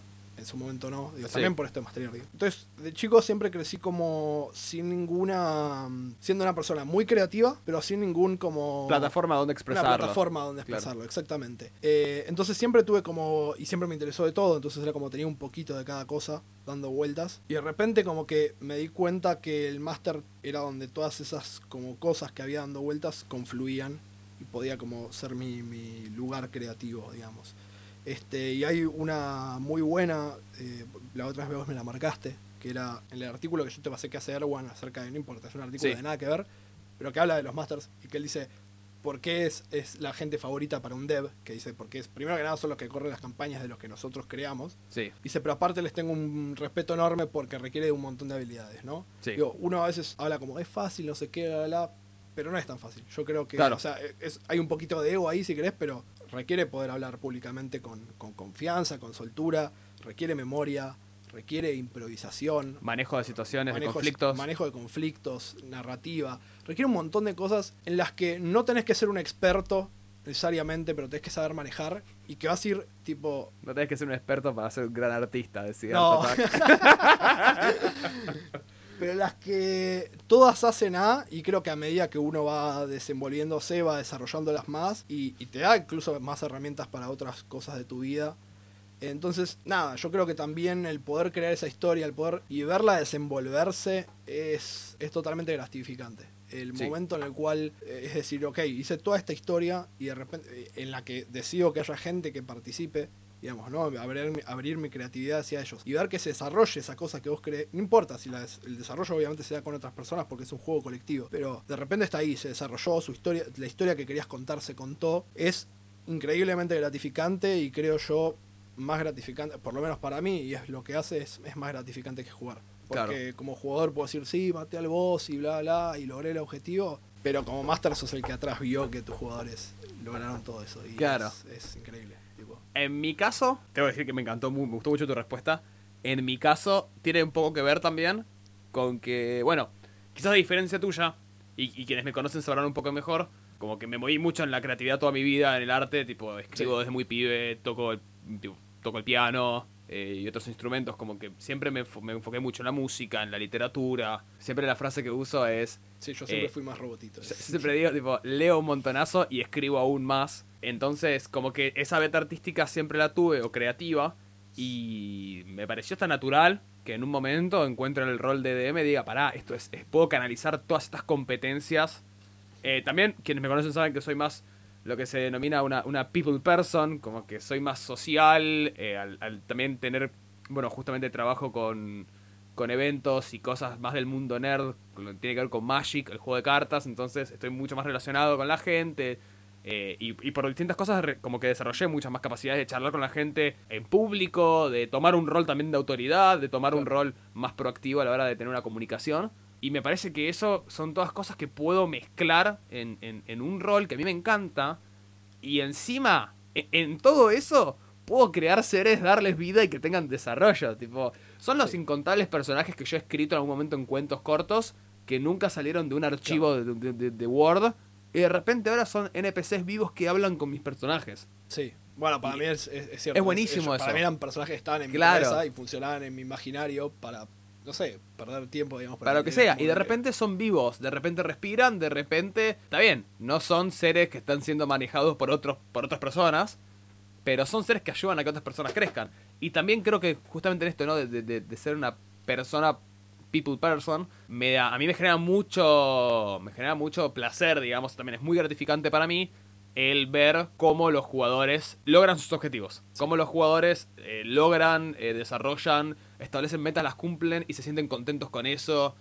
En ese sentido es como que también creo y apuesto mucho en la beta constructiva que tiene eh, los juegos de rol, donde fomenta mucho el trabajo en equipo, fomenta mucho la comunicación, fomenta mucho, como digo, la claridad a la hora de interpretar y de, y de, eh, relacionarse.